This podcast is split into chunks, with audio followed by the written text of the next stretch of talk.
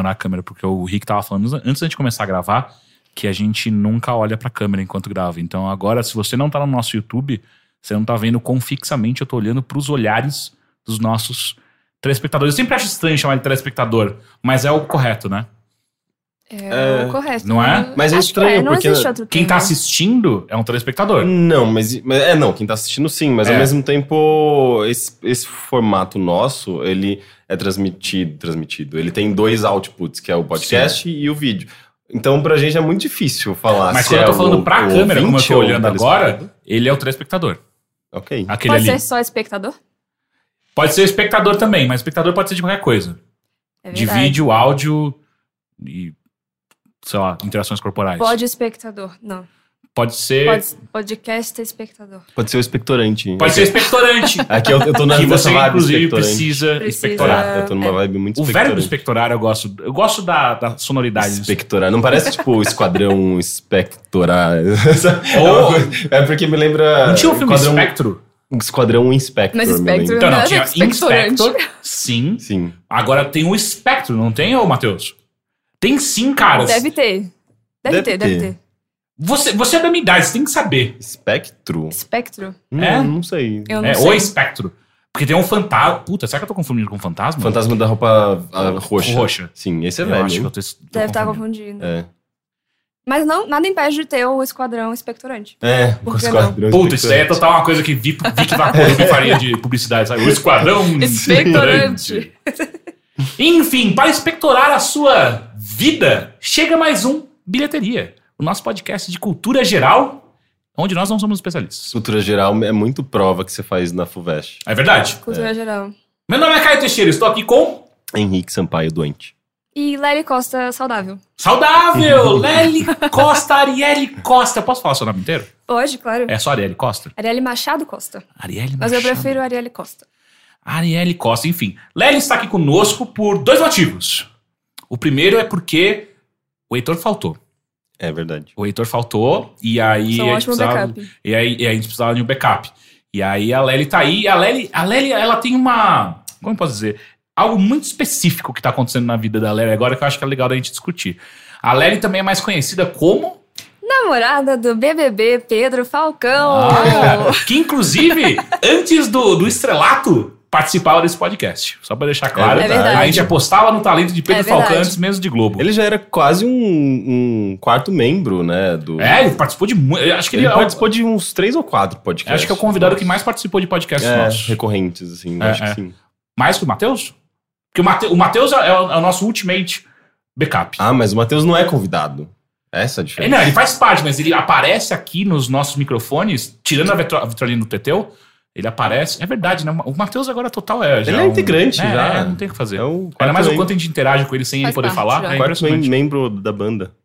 Antes da gente ir pro assunto principal desse podcast, que eu não vou falar agora, eu vou deixar em mistério. Ó, esfinge. Esfinge. É, eu quero saber de você, Henrique Sampaio. Como foi a sua última semana? Você assistiu, leu? Nossa, eu Vivenciou fiquei, algo? Eu fiquei doente. E aí, como foi Mas- vivenciar isso? Ah, não é muito cultural, não. Não? Mas, é... Pô, você aprende muita coisa sobre você mesmo, você não aprende? Sobre o seu corpo, a sua ca- capacidade de aguentar dor, Os fluidos.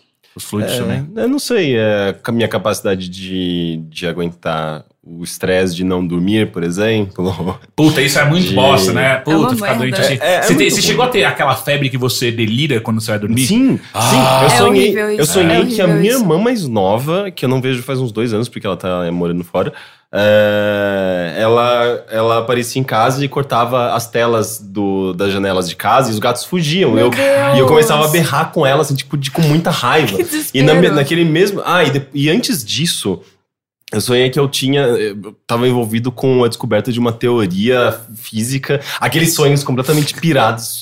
Mas você fica feliz, tipo, puta não, que pariu. Não, é, não, assim, tipo, na verdade eu lembro que eu sonhava com isso, eu ficava pensando, eu preciso anot- anotar isso, eu preciso, eu preciso fazer alguma coisa com isso, isso é muito importante. Mas era tipo uma teoria meio fi- eh, de, de física e sociologia que determinava que era meio que tipo uma equação que é, é, determinava se a pessoa ia ter tipo é, é, é, uma vida com mais dificuldade ou não dentro da sociedade de acordo com é, o status social dela. tipo, era uma equação, sabe? É tipo um astral bem elaborado. É, não, e era tipo, imaginei isso num formato de um sonho. Não existiam pessoas, eram tipo eu não sei nem explicar. É, era um negócio completamente abstrato, assim, e aquilo foi me perturbando a noite inteira, por horas. Eu não conseguia. Eu, eu tipo, voltava a dormir aquele sonho E voltava. pro sonho. Mas você controlava esse sonho? Porque tem uns sonhos que, sei lá, não sei se vocês já tiveram isso, mas você tá meio que dormindo, mas Sim. controlando o que tá acontecendo. Isso é muito Não, bizarro. Mas geralmente isso é. Muito bizarro. Geralmente isso é em primeira pessoa, é uma coisa mais. É, é, mais lúcido, videogame até, é, né? É, tipo isso. Sim, esse não, esse era um negócio completamente é, cabeçudo, chato pra caralho, assim, que me encheu, me encheu o saco e eu não conseguia dormir, sabe? Era. Puta, mas você não tem aquele sonho. a- a- O delírio que eu digo que é terrível, e normalmente acontece comigo quando eu bebo muito, Hum. é que eu. Você tá sonhando, daí você, tipo, ok, eu tô, eu tô sonhando. Você percebe que você tá sonhando. Uhum. E aí você abre o olho e o sonho continua. E aí você. Fuck, pera, agora eu não sei mais se eu tô sonhando ou não. Eu acho que eu acordei, mas algo tá acontecendo aqui ainda. Sim, eu tenho isso com aranha. Porque eu tenho uma aracnofobia extrema e Hum. eu sonho quase todo dia com aranha. Daí eu sonho que, tipo assim, sei lá, tem aranha nessa parede. Uh, Aí eu acordo, eu abro o olho e ainda tem aranha na parede. Então, tipo, eu quase morro. Aí Você não vai eu. olhar pra sua trás, atrás de você. Ah, não faz isso. Não, mas. Desculpa, desculpa, desculpa, tava muito fácil. E como que, como que você faz quando, sei lá, você tá jogando um jogo e tem. Você assistiu o filme Aracnofobia? Claro que não! Ah, Óbvio que não! Eu ia morrer se eu assistisse esse filme. Eu não tô Porra. brincando, porque, Porque eu já desmaiei vendo uma A- aranha na aranhas, frente. aranhas são muito recorrentes em, tipo, em jogos, Então, assim. eu passo o controle pro Pedro. Ah, ok. É porque, tipo, eu tenho, eu tenho um eu amigo não que ele, consigo. que ele tem também aracnofobia, ele faz a mesma É, coisa. eu você, você joga LOL, e no LOL tem uma personagem chamada Elise. Eu não jogo quando tem Elise. Teve um dia. Se ela aparece no time e você não consegue Eu jogar? não consigo olhar pra tela. Eu tiro a tela, eu coloco a tela em outro lugar do jogo e eu fico esperando ela sair. É, É, jeito. é. Como- eu não, não, pera, como assim? Você, você entrou no jogo já. Você tá no draft.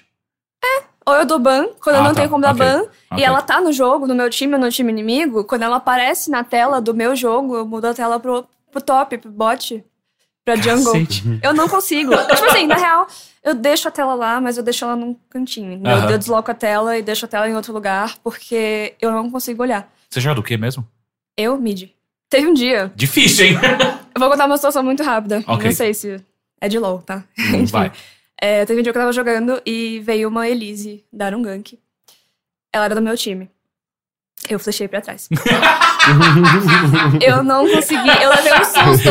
Porque ela fez tipo, uh, na tela. Eu, caralho, eu, tipo, puta merda. Aí todo mundo, né, obviamente, fizeram chacota comigo. Mas eu não consigo. É muito difícil jogar Eu videogame de não uma maneira geral, consigo. então, né? Porque aranhas, aracnídeos de uma maneira Ó, geral comum. são muito comuns. Eu não né? jogo Diablo, eu não jogo WoW. Eu jogo Resident Evil e eu passo controle pro Pedro. eu não Ah. consigo. Quando eu era criança, eu não jogava. É, mas eu, eu tenho um amigo que tem também o mesmo problema e ele É também evita jogos com É aranhas ou forte. ele passa o controle pra alguém quando tem alguma Sim. parte com aranha. É a mesma coisa. Tem, tem, tem algum. Vem de algum lugar esse medo ou sempre, sempre existiu? Cara, sempre existiu desde que eu me entendo por gente. Não sei se eu tive algum trauma Uhum. ou não. Eu nunca investiguei isso, na verdade. Mas ele oscila também. Tem vezes que eu consigo ver uma aranha, tem vezes que não. Mas normalmente, tipo, não. Nem foto. Às vezes eu consigo Você não consegue tolerar. ver. Seu cérebro apaga a aranha de tão, de tão traumatizada que você é. Tipo, a Não. aranha tá lá, ele, você olha e fala. Não tem nada ali. Não tem. Não, Não não, nada? pelo contrário. eu- aquilo lá se torna uma coisa, a única coisa que eu consigo ver. Se tiver, tipo, Pior uma ainda, aranha né? que Tipo, eu fico, todo tipo, cenário lá se apaga, É, só e fica fica aranha. só a aranha. E Que aí eu começo a suar frio, começo a ficar tonta, a pressão cai, é Sim. uma bosta. Então, assim, é ruim porque eu que gosto muito de jogos, né, acabo ficando um pouco limitada. Então, sei lá, alguns jogos eu só consigo jogar se alguém passar daquela parte pra mim. Uhum. Então, não dá, às vezes, pra eu jogar um jogo single player sozinha.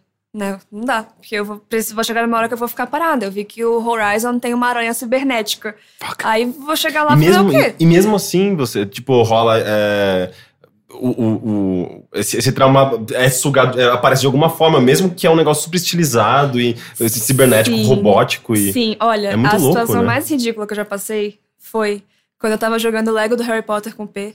E aí tem a- as aranhas. Tem uma, uma fase que é uma aranha de Lego. Uhum. E Ela é toda fofinha. então, ela é uma aranha colorida e tal de Lego, mas aquilo me fez ter um pesadelo à noite que eu acordei gritando e batendo no peito, falando: tem aranha em você! Caramba. E ele acordou, o que tá acontecendo? E foi uma situação muito ridícula, porque eu era uma aranha de Lego. Mas, assim, sendo uma aranha, independente dela ser estilizada ou não, realista ou não, rola. Ah. É uma bosta. Então eu não consigo ver filme, eu não consigo ver jogo, eu não consigo ver fotos. E eu mas não consigo tem- viver. Tem, tem muito jogo bonitinho que também. Sabe, evita esses temas mais sombrios e essas coisas Sim. mais góticas que, tipo, Limbo. você, Sim, você sabe que você não vai achar, tipo, limbo. É, Tipo tipo limbo. limbo. Ah, Rick, o que, que você fez então? Tá, mas fugindo da, de toda essa questão da doença, que é só uma gripe, gente, não se preocupa, mas ainda assim foi um negócio Mas pesado. aqui o Rick, você tem que entender que o Rick tá numa idade que ele já tem que começar a tomar vacina antigripe, né? Eu já tomei uma vez, inclusive. É porque você tá na idade? Não, mas é que eu, eu tomei recentemente a vacina da, da febre amarela, boa. mas não é a mesma coisa. Não. Eu acho que. eu Ó, acho que ainda. Mas pelo menos você sabe que você não tem febre amarela. É, Pode ser tuberculose? menos. Sim, febre amarela não. É, eu mas eu isso não fiquei seria uma reação à vacina da febre amarela? Não, a reação já, ela aconteceu a. Acho que acontece uns três ou quatro dias depois que você toma, e de fato eu tive essa reação, mas é bem tranquilo, assim. Ah. Uhum. Porque eu tive. Cara, eu passei três dias bebendo, fumando, pulando no carnaval, em BH, tomando chuva, porque choveu pra caralho. O problema É, foi BH. ó- Se você tivesse feito óbvio, tudo ó. isso aqui em São Paulo, não teria acontecido. Não, É. todo mundo que pulou o carnaval aqui em São Paulo E exagerou da mesma doente. forma que eu, ficou doente também. Não. Assim, tipo, o, o- o carnaval aqui, aqui, aqui no Brasil é basicamente. dá pra fazer alegorias com filmes de terror, né? Porque é o The Purge brasileiro. Se todo mundo faz merda na rua, aproveita aquele dia pra fazer tudo que não pode nos, nos outros dias. E é também, tipo, chamado, porque sete dias depois todo mundo fica doente, né? Exatamente. Nossa, exatamente. É, não, é, é, com Todo mundo ficou doente, impressionante. Mas enfim. Eu assisti ah, um filme que talvez vale a pena a gente comentar aqui, o L. ah, que ele ganhou alguns prêmios no Golden Globes no ano passado. Ele chegou a ser cotado para melhor filme estrangeiro pro Oscar. Não passou, porque aparentemente é um filme muito ah, imoral.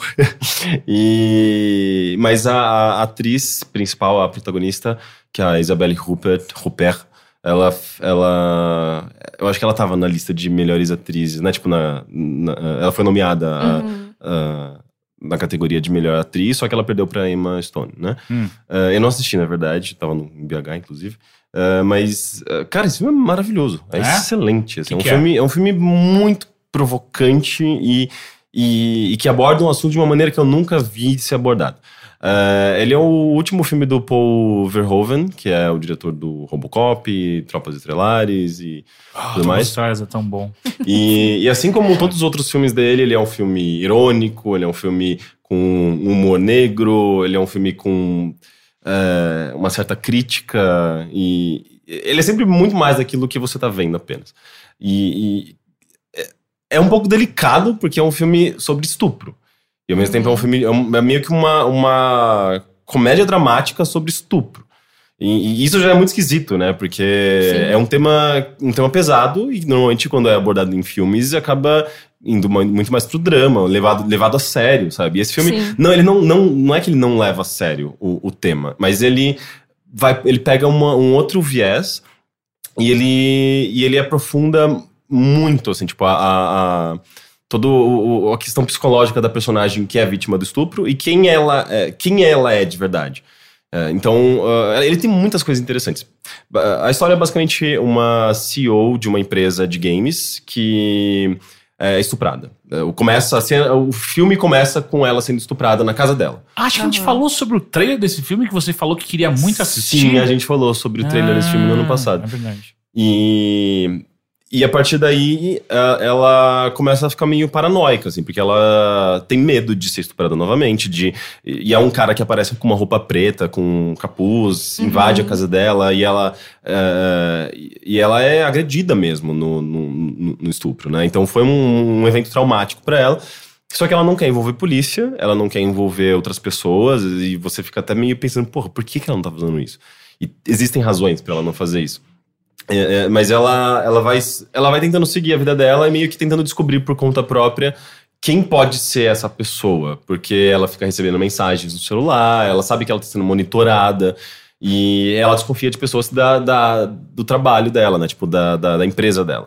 Até porque ela tem, tipo, um diretor de arte de um, jo de um jogo, que inclusive o jogo que eles estão desenvolvendo é o Styx. Sabe aquele, do, aquele elfo? Não elfo, é um, um, um troll. Duende. É um duende, é um jogo Ah, de stealth. do, do PSN. Da PSN. É, o. Tinha de- Eu acho que tem pra, todo- pra PC. É, né? Que eu peguei ele de graça na PSN. É, é, sim, ele saiu uma época na PS Plus. Eu gosto daquele jogo até. É, esse jogo é ok. Eu joguei. Mas é muito, muito estranho, assim, porque. Mas o mostra jogo... o jogo? Sim, o jogo que eles estão desenvolvendo é os tics, assim, tipo, Caralho. parece um personagem 3D lá e tem cenas do. do Do é, gameplay mesmo. É, de gameplay, tem, tem horas hora. pessoas jogando. É muito engraçado, assim, porque, tipo, é difícil você ver um, um filme. Um filme que que ainda é mais que é um filme, é um drama francês. É, que não tem É, nada a ver com games. é, e que- mostrando uma parte de games. se né? passa é, é, que ele, ele aborda a indústria de games.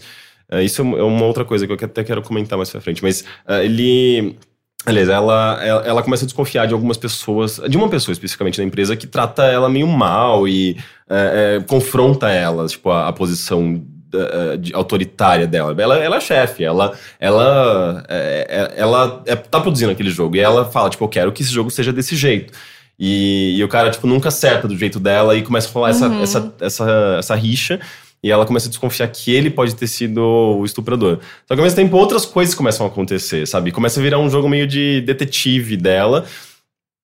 E, e, e ao mesmo tempo você vai descobrindo mais sobre ela. Você, você começa a perceber que ela não é uma pessoa tão correta, é, ela não é uma pessoa é, mentalmente tão estável. E, e existe toda uma questão do passado dela que faz com que é, essa, essa questão do estupro tenha eh, desencadeado toda uma nova. é, é, parece uma, tipo, uma nova área psicológica da mente dela. E começa a rolar uma coisa muito sinistra, assim, tipo. Não chega a ser um- um- um- uma síndrome de Estocolmo, mas ela começa a ficar obcecada de uma forma bem questionável com o estuprador, sabe? E, e algumas pessoas poderiam olhar pra esse filme e falar, tipo, esse filme, esse filme é misógino, esse filme é, é- ele é polêmico, tipo, ele só quer causar polêmica. Não, cara, existe uma profundidade psicológica desses personagens e eles são tão bem construídos. É, inclusive, o, o filme é baseado num livro chamado O, ah, O-H, exclamação. Ah, e, e existe essa profundidade, tipo. é, os personagens são. é, eu não sei, tipo, ele não é necessariamente um thriller psicológico, mas é, ele vai muito mais pra esse lado da comédia, tipo, é um filme de humor negro muito bizarro, mas é, ele, ele tem essa profundidade de, de, de, de, de- de mostrar coisas que você não, não inicialmente você não, não consi- considerava é, da, da, da, história do- da, da personagem, e você vai começando a fazer essas, essas amarras e as coisas vão se, se explicando, por mais absurdas que sejam é, o fato, tipo, de uma mulher ser estuprada e ficar obcecada com o seu próprio estuprador, sabe? Sim. Aquilo, de repente, faz sentido, sabe? Quando você entende o personagem. E é um filme muito bem escrito, eh, ele é... eh, ele, ele, ele tem essa, essa, essa dinâmica legal, sabe? Tipo, até por conta do humor dele, que é, que é bacana. E eu acho que ele faz uma coisa legal também, tipo, com uma certa... eh, eu não sei se uma crítica, mas ele faz um comentário, eu acho que breve, assim, sobre a indústria de games. Porque ela é, é a, a- protagonista e uma outra produtora que eu acho que é amiga bem próxima dela, assim, tipo, no filme, são as duas, as duas únicas mulheres no estúdio, que elas são, elas fundaram. eh, e, e- e e os próprios funcionários são um pouco agressivos com elas, assim, tipo, na maneira como. eh, Tipo, ela, ela veio da, da, da área editorial, a protagonista, né? E ela decidiu fundar um estúdio e faz sentido, assim, tipo, eu- tem esse lance do passado e ela tem uma coisa com violência que o, jo o jogo meio que permite com que ela explore essa violência que ela essa coisa é, é, é, visceral que ela tem dentro dela. E. E, e, tipo, e, e os- e as pessoas meio que. alguns dos funcionários meio que criticam ela, porque, tipo, ela é uma mulher que deveria tá, vol- voltar para a área editorial que ela trabalhava, que aquilo, tipo, não é a linguagem dela. E, e é meio. Porra, parece que eles estão pegando um ponto que existe de fato na indústria de games, que é essa maioria masculina e Sim. essa, esse próprio preconceito que existe da mulher trabalhando com videogame. Ah, e, de certa forma, o filme também fala muito sobre isso, sobre essa coisa de gênero, né? Tipo, ah, é meio inevitável, acho que quando você, você, você fala. É um filme sobre estupro, sabe? Tipo, você vai falar de alguma forma sobre. ah, ah, gênero, sabe? Uhum. Sim. Então, ah, eu acho que tá muito condizente, assim, no filme. Uh, ainda que em algumas cenas sejam meio esquisitas, sei lá, tipo, eles, por exemplo, eles fazem uma festa de lançamento do, do jogo que eles estão lançando, tipo, Sticks, no caso. Daí ela, ela, ela passa pra um amigo dele, uma, um, olha isso, um amigo dela, tipo, jogar o jogo, né? Tipo, ah, a gente lançou esse jogo tal, você pode jogar um pouquinho. E aí o cara pega, tipo, o controle, é um amigo dela, sei lá, tipo, da mesma idade, assim, tipo, um, um cara de uns 40, 50 anos. E o cara, basicamente, ele, ele vai pra frente, dá uns pulinhos e deixa o controle.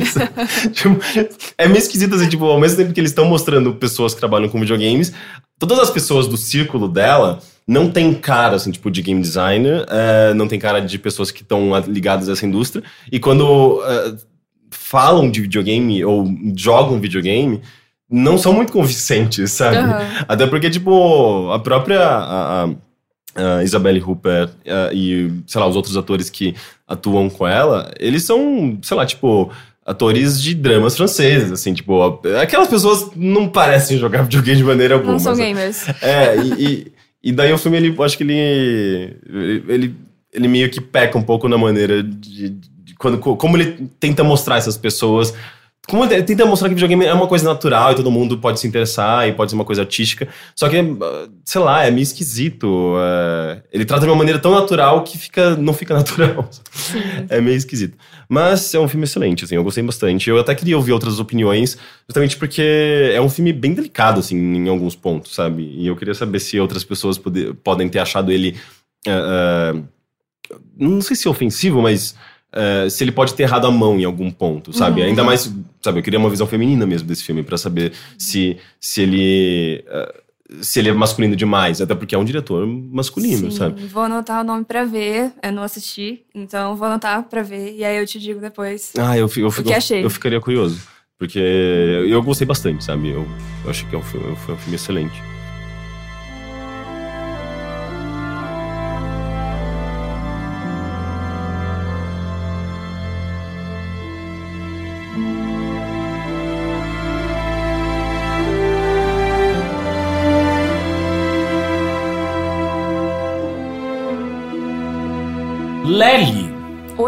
E você? O que você assistiu ou vivenciou essa semana?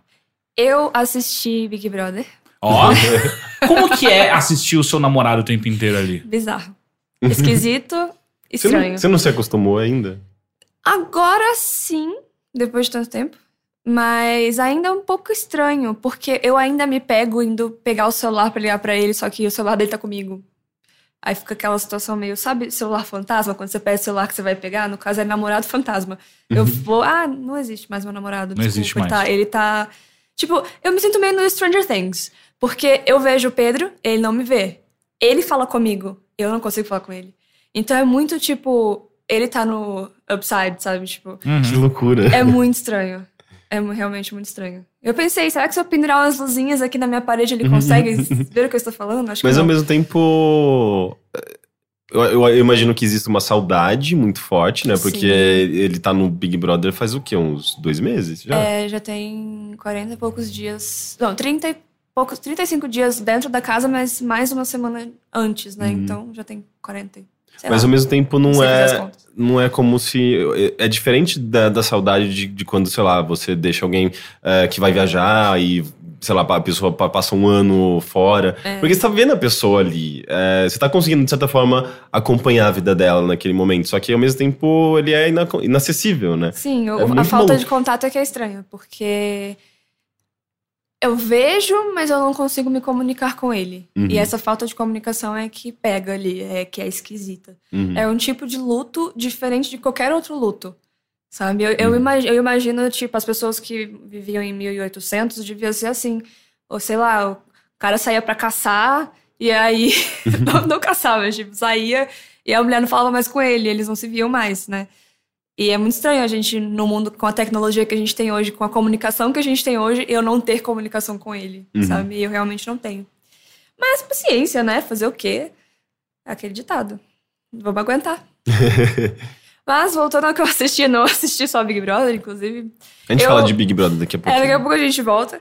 Eu assisti um filme austríaco que é o Good Night Mommy. Eu não sei falar alemão, mas é Ich se, Ich se, eu acho o nome.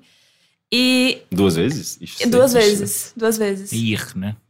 Ir. Pode ser ish ou ir ou ik. Tem os, as, três, É? as três pronúncias pra essa palavra, que depende do ir. sotaque. Não, pode ser ir. ir O meu ish. sotaque é ir. Nossa, mas tem Ir. tantas, tantos Tem. sotaques assim pra austríaco. Pro ish Não, não. tem. É alemão, né? É alemão. É. É. alemão que eles falam, Alemão. é verdade. pro né? ish tem, de, de cidade pra cidade, de, sei lá. Hum, Assim, assim que nem porta. Eu falo porta, vocês falam porta. porta. Tem gente que fala Porta. porta, Porta. entendeu? Hum, é. Tem várias tem variações. Mas, cara. É um filme de terror que eu assisti há muito um tempo. filme de terror muito foda. Porque ele não é. aque- Ele não é. No trailer dá a impressão de que ele é um terror de susto. Não é. Não vão com a ideia de que vocês vão levar aquele susto. Ele é. Tá mais pra bruxa. Ele assim. tá, ma é, tá mais pra a bruxa. Ele é um. Tipo assim, uma coisa mais. Clima. Clima. Ele, Yeah. e, e, cara, a história dele, bom, já que vocês viram o trailer, mas vou falar um pouquinho. Uhum. A história é de uma mãe que cria dois filhos, gêmeos, e inclusive os, as personagens dos filhos têm o mesmo nome dos atores na vida real. Isso eu achei muito legal, foi um toque bacana que eles Uhum. deram pro filme. E aí a mãe faz uma cirurgia no rosto, ela fica ali com o rosto meio enfaixado um tempo, e os meninos percebem na mãe uma diferença muito grande quando ela volta. E eles ficam ali se perguntando por quê, sabe? Eles começam a ter uma sensação de que a mãe deles foi substituída. Tipo a Avril Lavigne. Morreu Ela e foi, foi. substituída. Ela foi. E o filme fica te passando várias coisas, assim, os irmãos, eles ficam muito, eles são muito ligados, e eles ficam tipo, cara, essa não é a nossa mãe, essa não é a nossa mãe, nossa mãe não fazia isso, nossa mãe cantava pra gente dormir, nossa mãe era carinhosa, nossa mãe fazia comida boa, fazia comida, agora ela faz a comida entrega de qualquer jeito, tipo, ah, toma aí, e você não vai comer. Tipo, o fulano, que é, é Lucas e eu não lembro o nome do outro irmão agora, mas tipo, teu irmão não vai comer, você sabe bem por quê. E ela dá comida pra um filho só. Então a mãe tá super esquisita e ela passa um tempo do filme com a cara enfaixada que cria mais aquela coisa de. Nossa, que esquisita. Ela Só parece. cuidado com a- spoiler. Oi? Cuidado com spoiler. Não, não vou dar spoiler, mas Tá. tipo, cria, cria esse clima. Só que tem uma reviravolta. Na metade do filme, assim, já, já tem uma reviravolta. E essa reviravolta é excelente. É muito foda. E o final do filme é mais foda ainda, cara. É mesmo? dizer isso só. Porque se tem um filme é problema que- ainda. Que eu vejo que filmes de terror tem uma, uma dificuldade muito séria a terminar. Cara, é que, ó, não é spoiler, mas o final desse filme é um final subjetivo. Ok. Então, cada pessoa entende de uma forma. Ah, pra mim são os melhores finais de filme Sim, de terror. Porque tipo- filme de terror, se, se é, se é muito concreto, Se mostra o fica- monstro. é, ele, ele é. acaba ficando perdendo, às vezes, a- até o motivo do, da- do terror em si, sabe? Sim. Fica muito óbvio. Eu não sei, filme de terror é legal justamente pelo desconhecido, pelo misterioso. Uhum. Exato, e ele mantém esse mistério. Sabe aquela história do cliffhanging? Termina o filme e fica isso, fica aquela coisa. aí, Sei lá, cada pessoa interpreta de um jeito. Tanto que eu fui.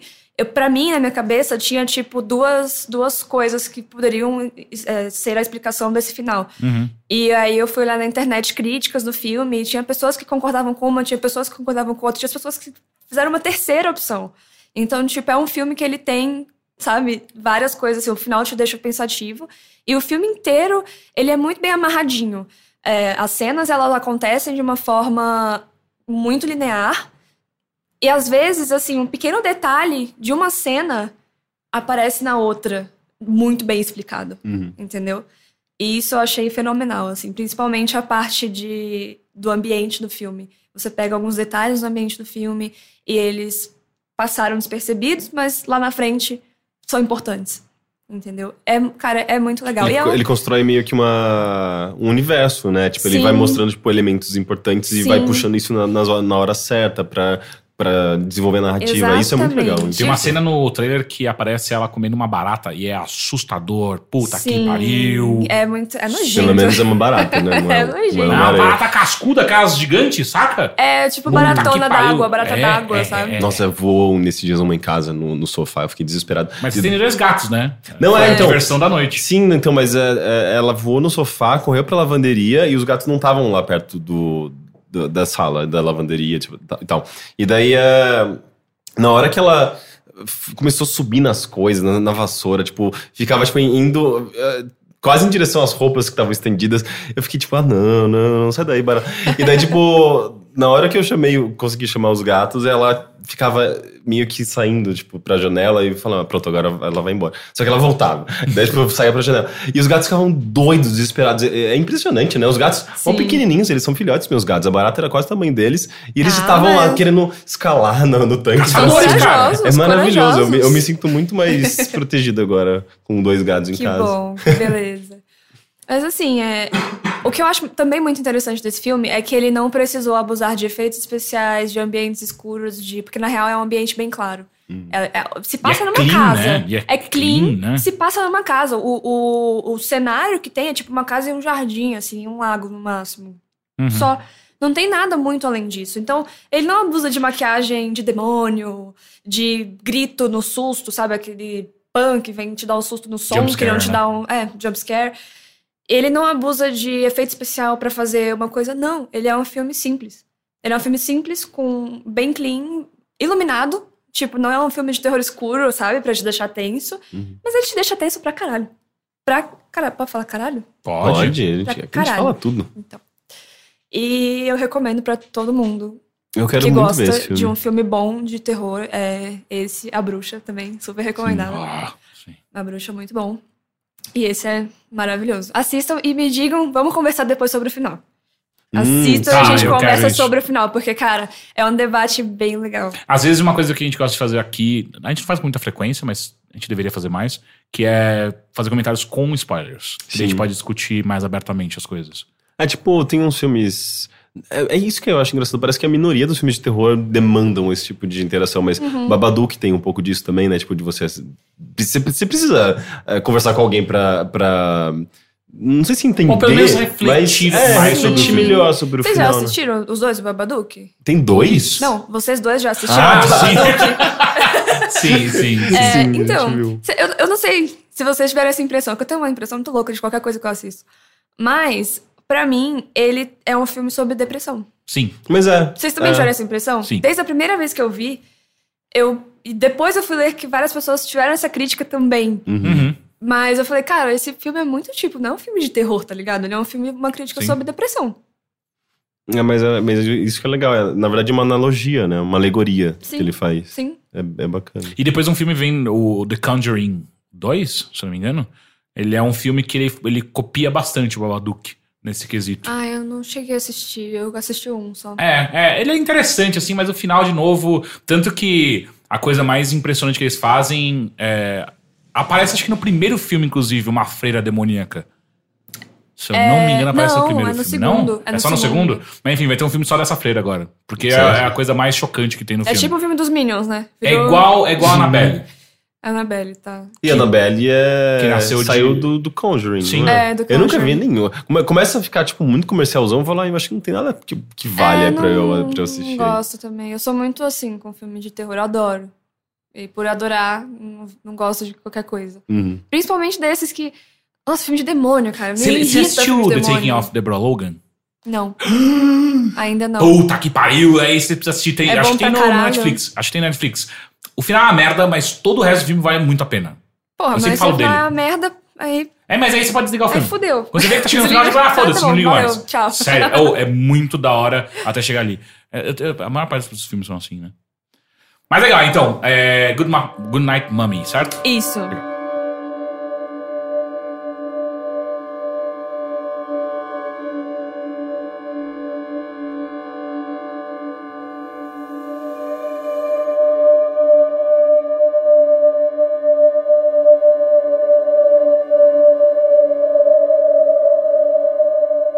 E saindo do terror de Good Night Mummy, eu vou pra um extremamente mainstream que eu gostei muito, que chama Logan. Ah, Ah, não tive Puta tempo de assistir. que Gente, esse, esse filme foi, é um Tá recorde de bem. bilheteria, né? É, já bateu Parece já? que ele. Eu não, eu não lembro direito. Eu vi assim, tipo, muito rapidamente a informação, mas ele é, sozinho, é, ele já tem a soma do, do top 10 dos, dos filmes desse ano. Sabe, É? tipo, de bilheteria. assim. Caralho, sério? É um negócio Porra. meio absurdo. Porra. Mas enfim, Logan, é, eu não sei, você já assisti- você chegaram a assistir os outros filmes do Wolverine? Eu não. Sim. Nenhum Mas tem deles. muito tempo e eu Sim, não sim, me sim, recordo total. muito bem de tudo. Então, eu, eu- Seria legal assistir de novo antes de assistir Não, Logan, talvez. não, não, não. Finge Não que eles não precisa? existem. É, finge Finge que que eles não não existe? É, Ah, porque então eles tá. são muito ruins. Eles É. tratam a história do, do, do Wolverine de de uma maneira. De um jeito meio...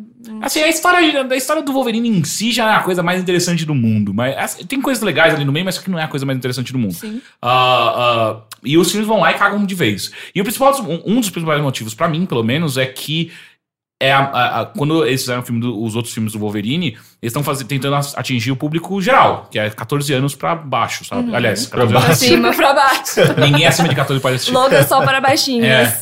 E aí. Logan no Discovery Kids.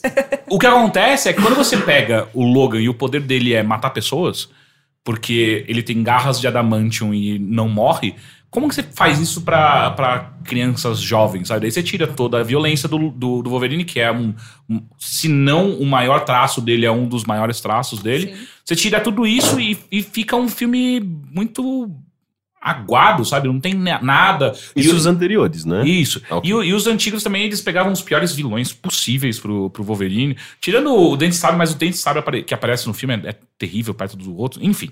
Ah, e aí, Logan, eles vêm com a ideia, tipo, é o seguinte, é a última vez que a gente vai fazer um filme dessa porra. Só porque o Hugh Jackman, ele decidiu não fazer mais... mais... Eu não sei o que veio primeiro, né? Se ele não quer mais fazer, Mas ou é que se ele ele, fala, não vai ter mais, é que ele, ele, ah, não ele, mais. ele teve, tem alguma doença que ele falou que ele precisa, precisa Ah, é? se curar. Alguma, é, tem alguma É? coisa relacionada à saúde dele. a- Ok.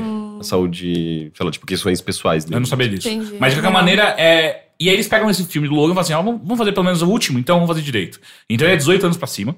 Então daí ele já tem uma outro rolê assim completamente diferente. E eles apresentam ah, um futuro no qual é 2029, se eu não me engano. É um futuro que quem assistiu os outros filmes do X-Men, não do Wolverine, mas outros filmes do X-Men, sabe que deu uma merda gigantesca e, e praticamente todos os mutantes foram mortos. Sim. E quem sobrou foi o Wolverine, o Xavier, o professor Xavier. Ah, tem o Caliban também ali no meio, que é um mutante que, que consegue farejar outros mutantes e tal. Ah, e tem, a- aparecem outros mutantes pontualmente, assim. Só que, basicamente, da, da, da, da antiga geração, quem sobrou foi o Wolverine e o, o Charles. Xavier. Ah, e o que acontece é que o Xavier tá claramente debilitado, zoado, zoado de, de- de saúde. E o Wolverine também não tá bem. E ele vive a- a- agora a vida dele é ele é um chofer que tá juntando dinheiro pra conseguir comprar um barco e pegar ele e o Xavier e irem pro mar e viverem lá o resto dos seus Nossa, dias. eles no são mar. apaixonados, assim, marido. Na verdade, o Maridos. Xavier ele tá claramente com esclerose múltipla, Alzheimer e por aí Ah, vai. ok.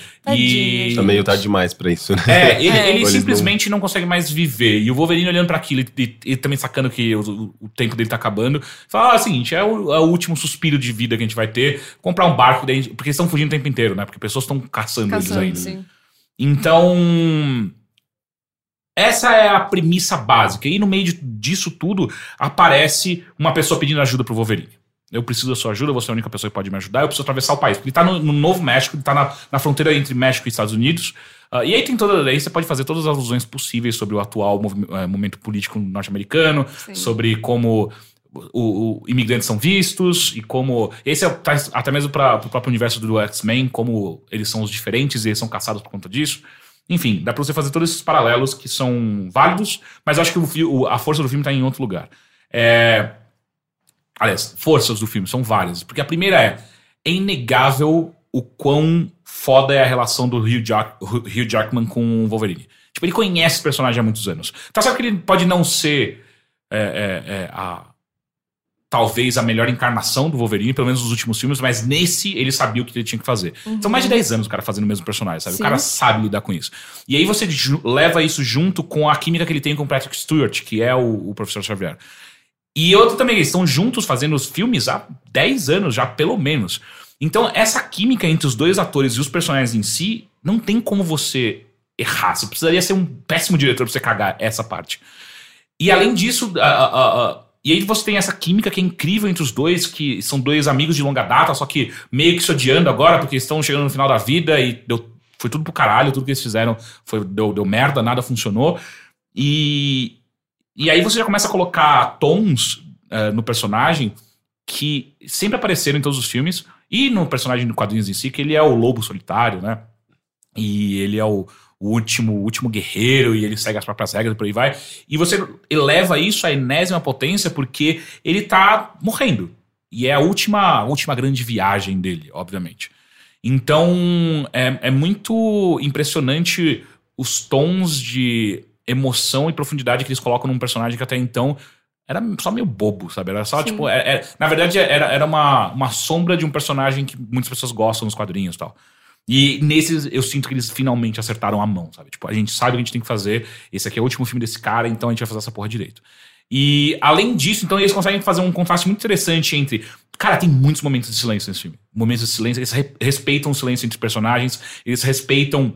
É, é, é, a demonstração de carinho, afeto e de emoções de uma maneira geral de todos os personagens ali. Eles não tentam correr com nada disso. É sempre muito interessante como, como as coisas acontecem. Tem monólogos muito bonitos, rápidos, monólogos rápidos, muito bonitos e, e cheios de emoção que eu acho que poucos filmes de herói conseguem fazer isso, sabe? O que me lembra, obviamente, ah, muitas pessoas estão fazendo a comparação com, com o Cavaleiro das Trevas. Uhum. Que até então era um dos melhores filmes de, de, de super-herói que foram feitos já. Sim. E eu ainda acho que ele, é, ele tá lá em cima. Ele é um puta filme do caralho, não só pelo, pelo, por como tratam o Batman, mas o roteiro em si do filme é do caralho.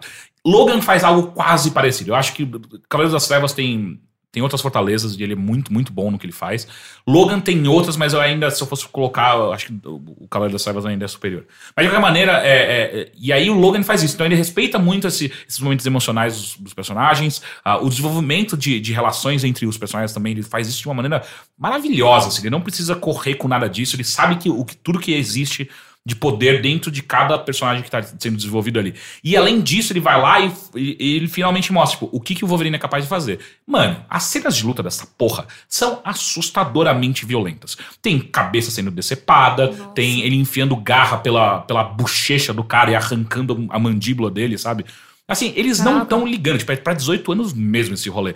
Então, e é muito interessante como que dá o contraste necessário para esse personagem que tá no final da vida dele e reavaliando tudo que ele fez o tempo inteiro e, e sentindo mais do que nunca a, a que ele sempre foi no mundo, ao mesmo tempo que ele bota lá e arrancando cabeças no, no, no, no nesse inteirinho.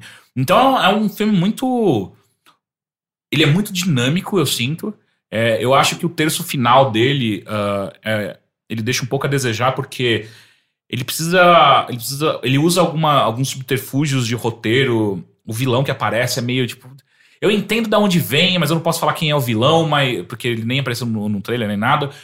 É, mas o vilão que eles usam é um vilão meio. Ele já apareceu. É, é o tipo de vilão que é muito usado em filmes. Em filmes e quad, em quadrinhos de uma maneira geral mesmo. É, é o vilão que você vai.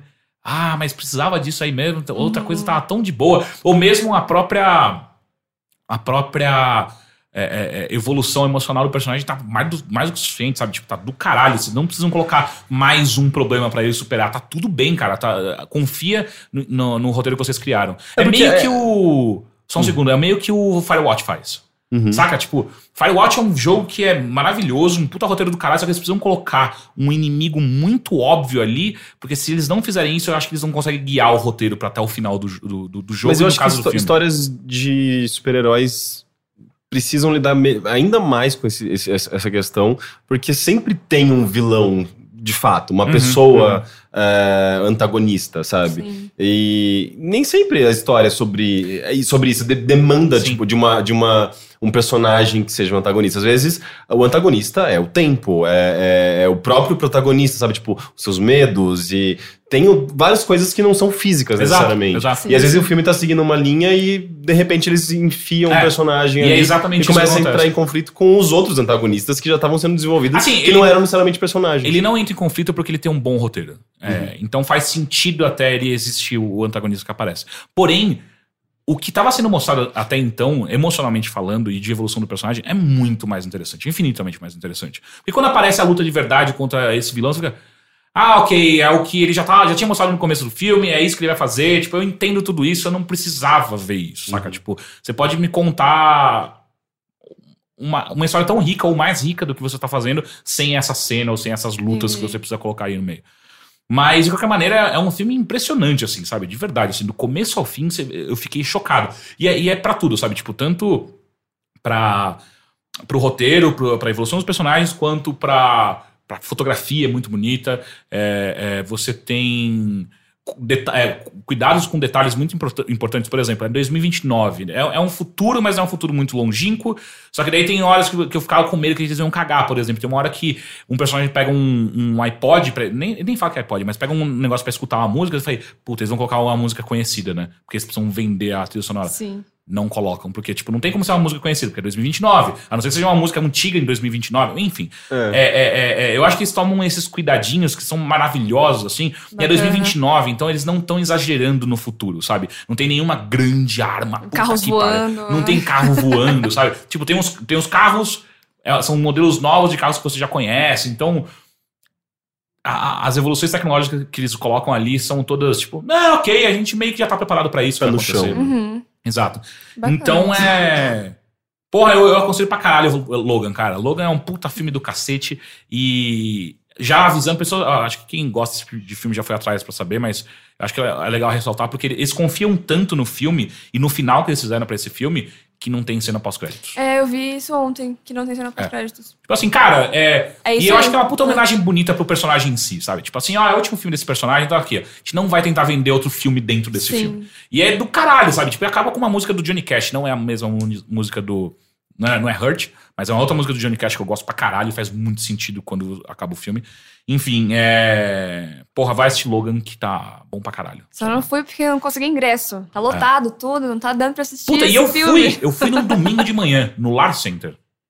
Tipo, não tinha ninguém na sala. Ah, foi boa. maravilhoso. É, eu foi descobri agora. né? Eu descobri, é, foi meio-dia.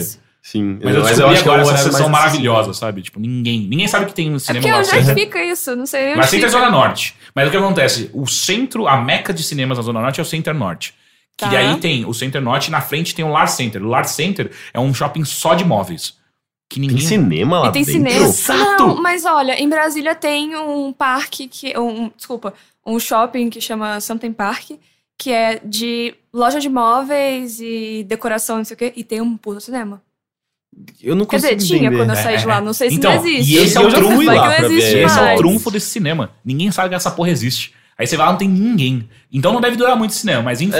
É, é maravilhoso, É. porque eu odeio cinema com um monte de gente. E ainda era a sala XD, XD. Cara, é, É bom. Eu não lembrava de que, que tinha uma, uma tela tão grande quanto aquela. É bom pra ver animação, né? Porque não vai ter, não vai estar lotado de criança. É, é, é, é, é, é. Ou vai. Mas o problema da Zona Norte de São Paulo é que todas as animações, Não, não absolutamente vai, não. todas, Não vai. são dubladas. Não vai, porque Lar, Ah. Center é um lugar que só tem velho, gente. É impressionante. É. É, E o Teixeira? Dondoca comprando, comprando móveis pra, pra, pra sua mansão, sabe? Quem nunca pagou 700 reais num banquinho?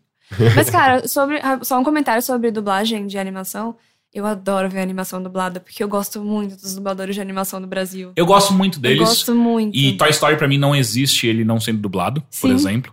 Porém, é, cada vez mais eu gosto de escutar as coisas na língua nativa, no qual elas foram feitas. Tipo, não importa se ele é, se ele é legendado, se ele, se ele é dublado em inglês ou coreano, sei lá. Não, é, não ligo. Eu quero assistir no original, porque eu sinto que se perde muita coisa quando você faz a dublagem, por melhor que ela seja. Sim, Tem sim. algumas coisas que ganham, por exemplo, Nemo eu assisti dublado em, em português e foi maravilhoso, assim.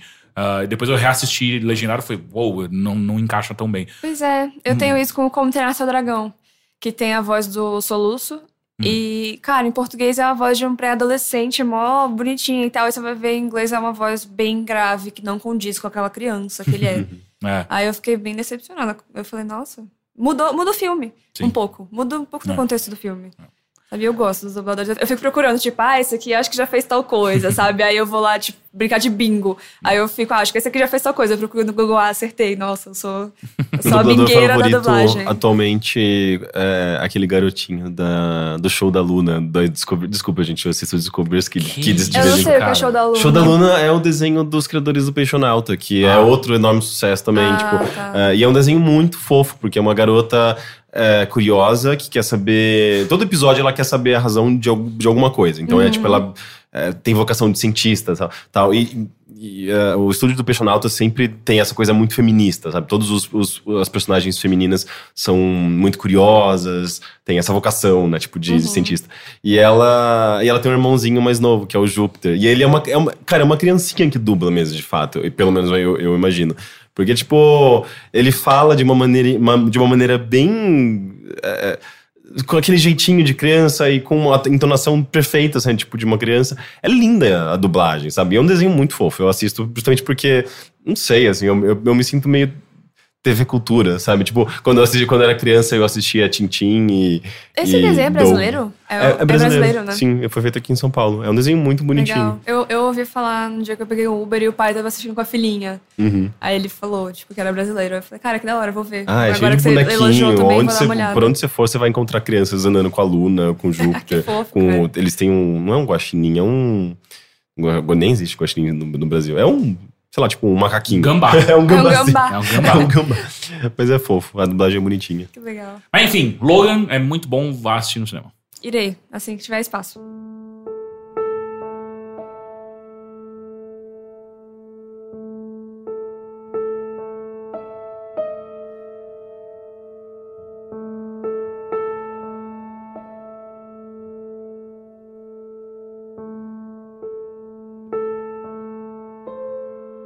Então vamos à nossa pauta principal, BBB. senhorita Lely. Na verdade, não é BBB. Ah, Ele, mas mas está, está, está diretamente relacionado. A ideia aqui é que eu quero falar com você a respeito da hiperexposição de mídia que você está sofrendo por conta do seu namorado que foi ganhar milhões no BBB. Espero que ganhe.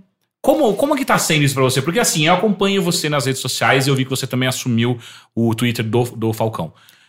E como é que é é, essa ser alavancada, catapultado a milhões de pessoas o tempo inteiro comentando sobre o que você gosta ou não, quem você é e por aí vai?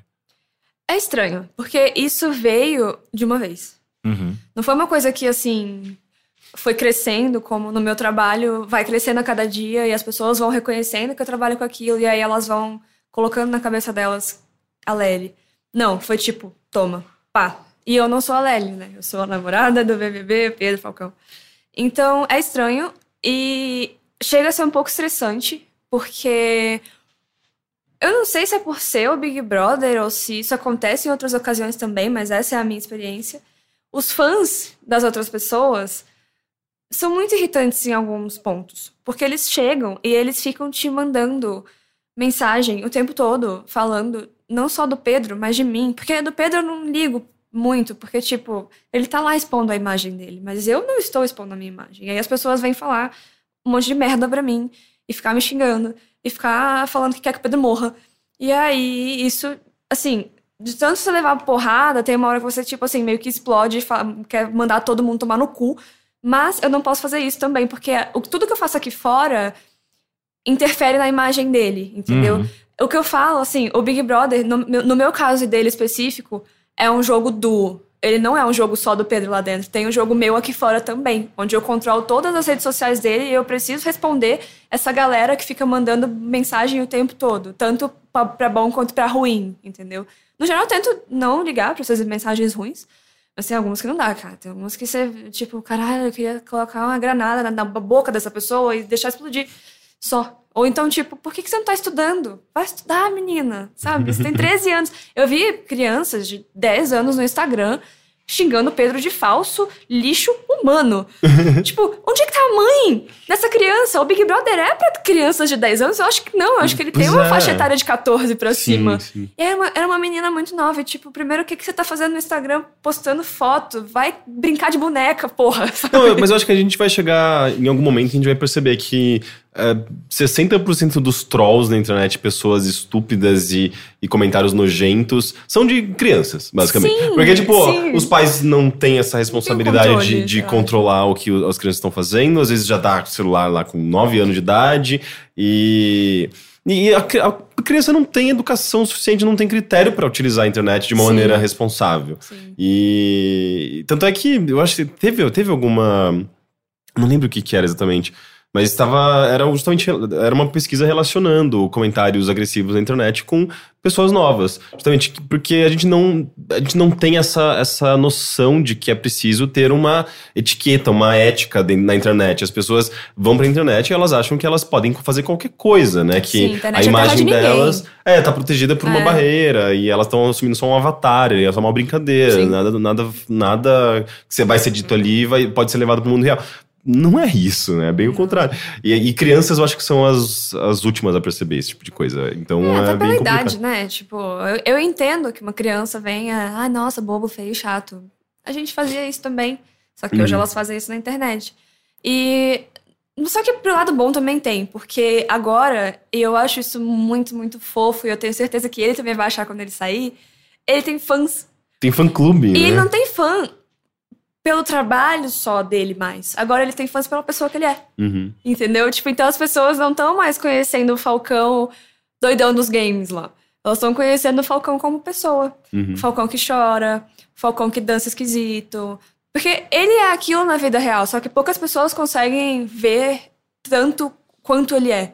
Às vezes nem os colegas de trabalho conseguem ver tanto dele, sabe? Tipo, porque ele é uma pessoa mais introvertida nesse sentido. Ele não gosta de, talvez, se aproximar tanto, assim, das pessoas, deixá-las entrarem tanto na vida. Mas como ele tá lá nessa exposição, não tem muita escolha.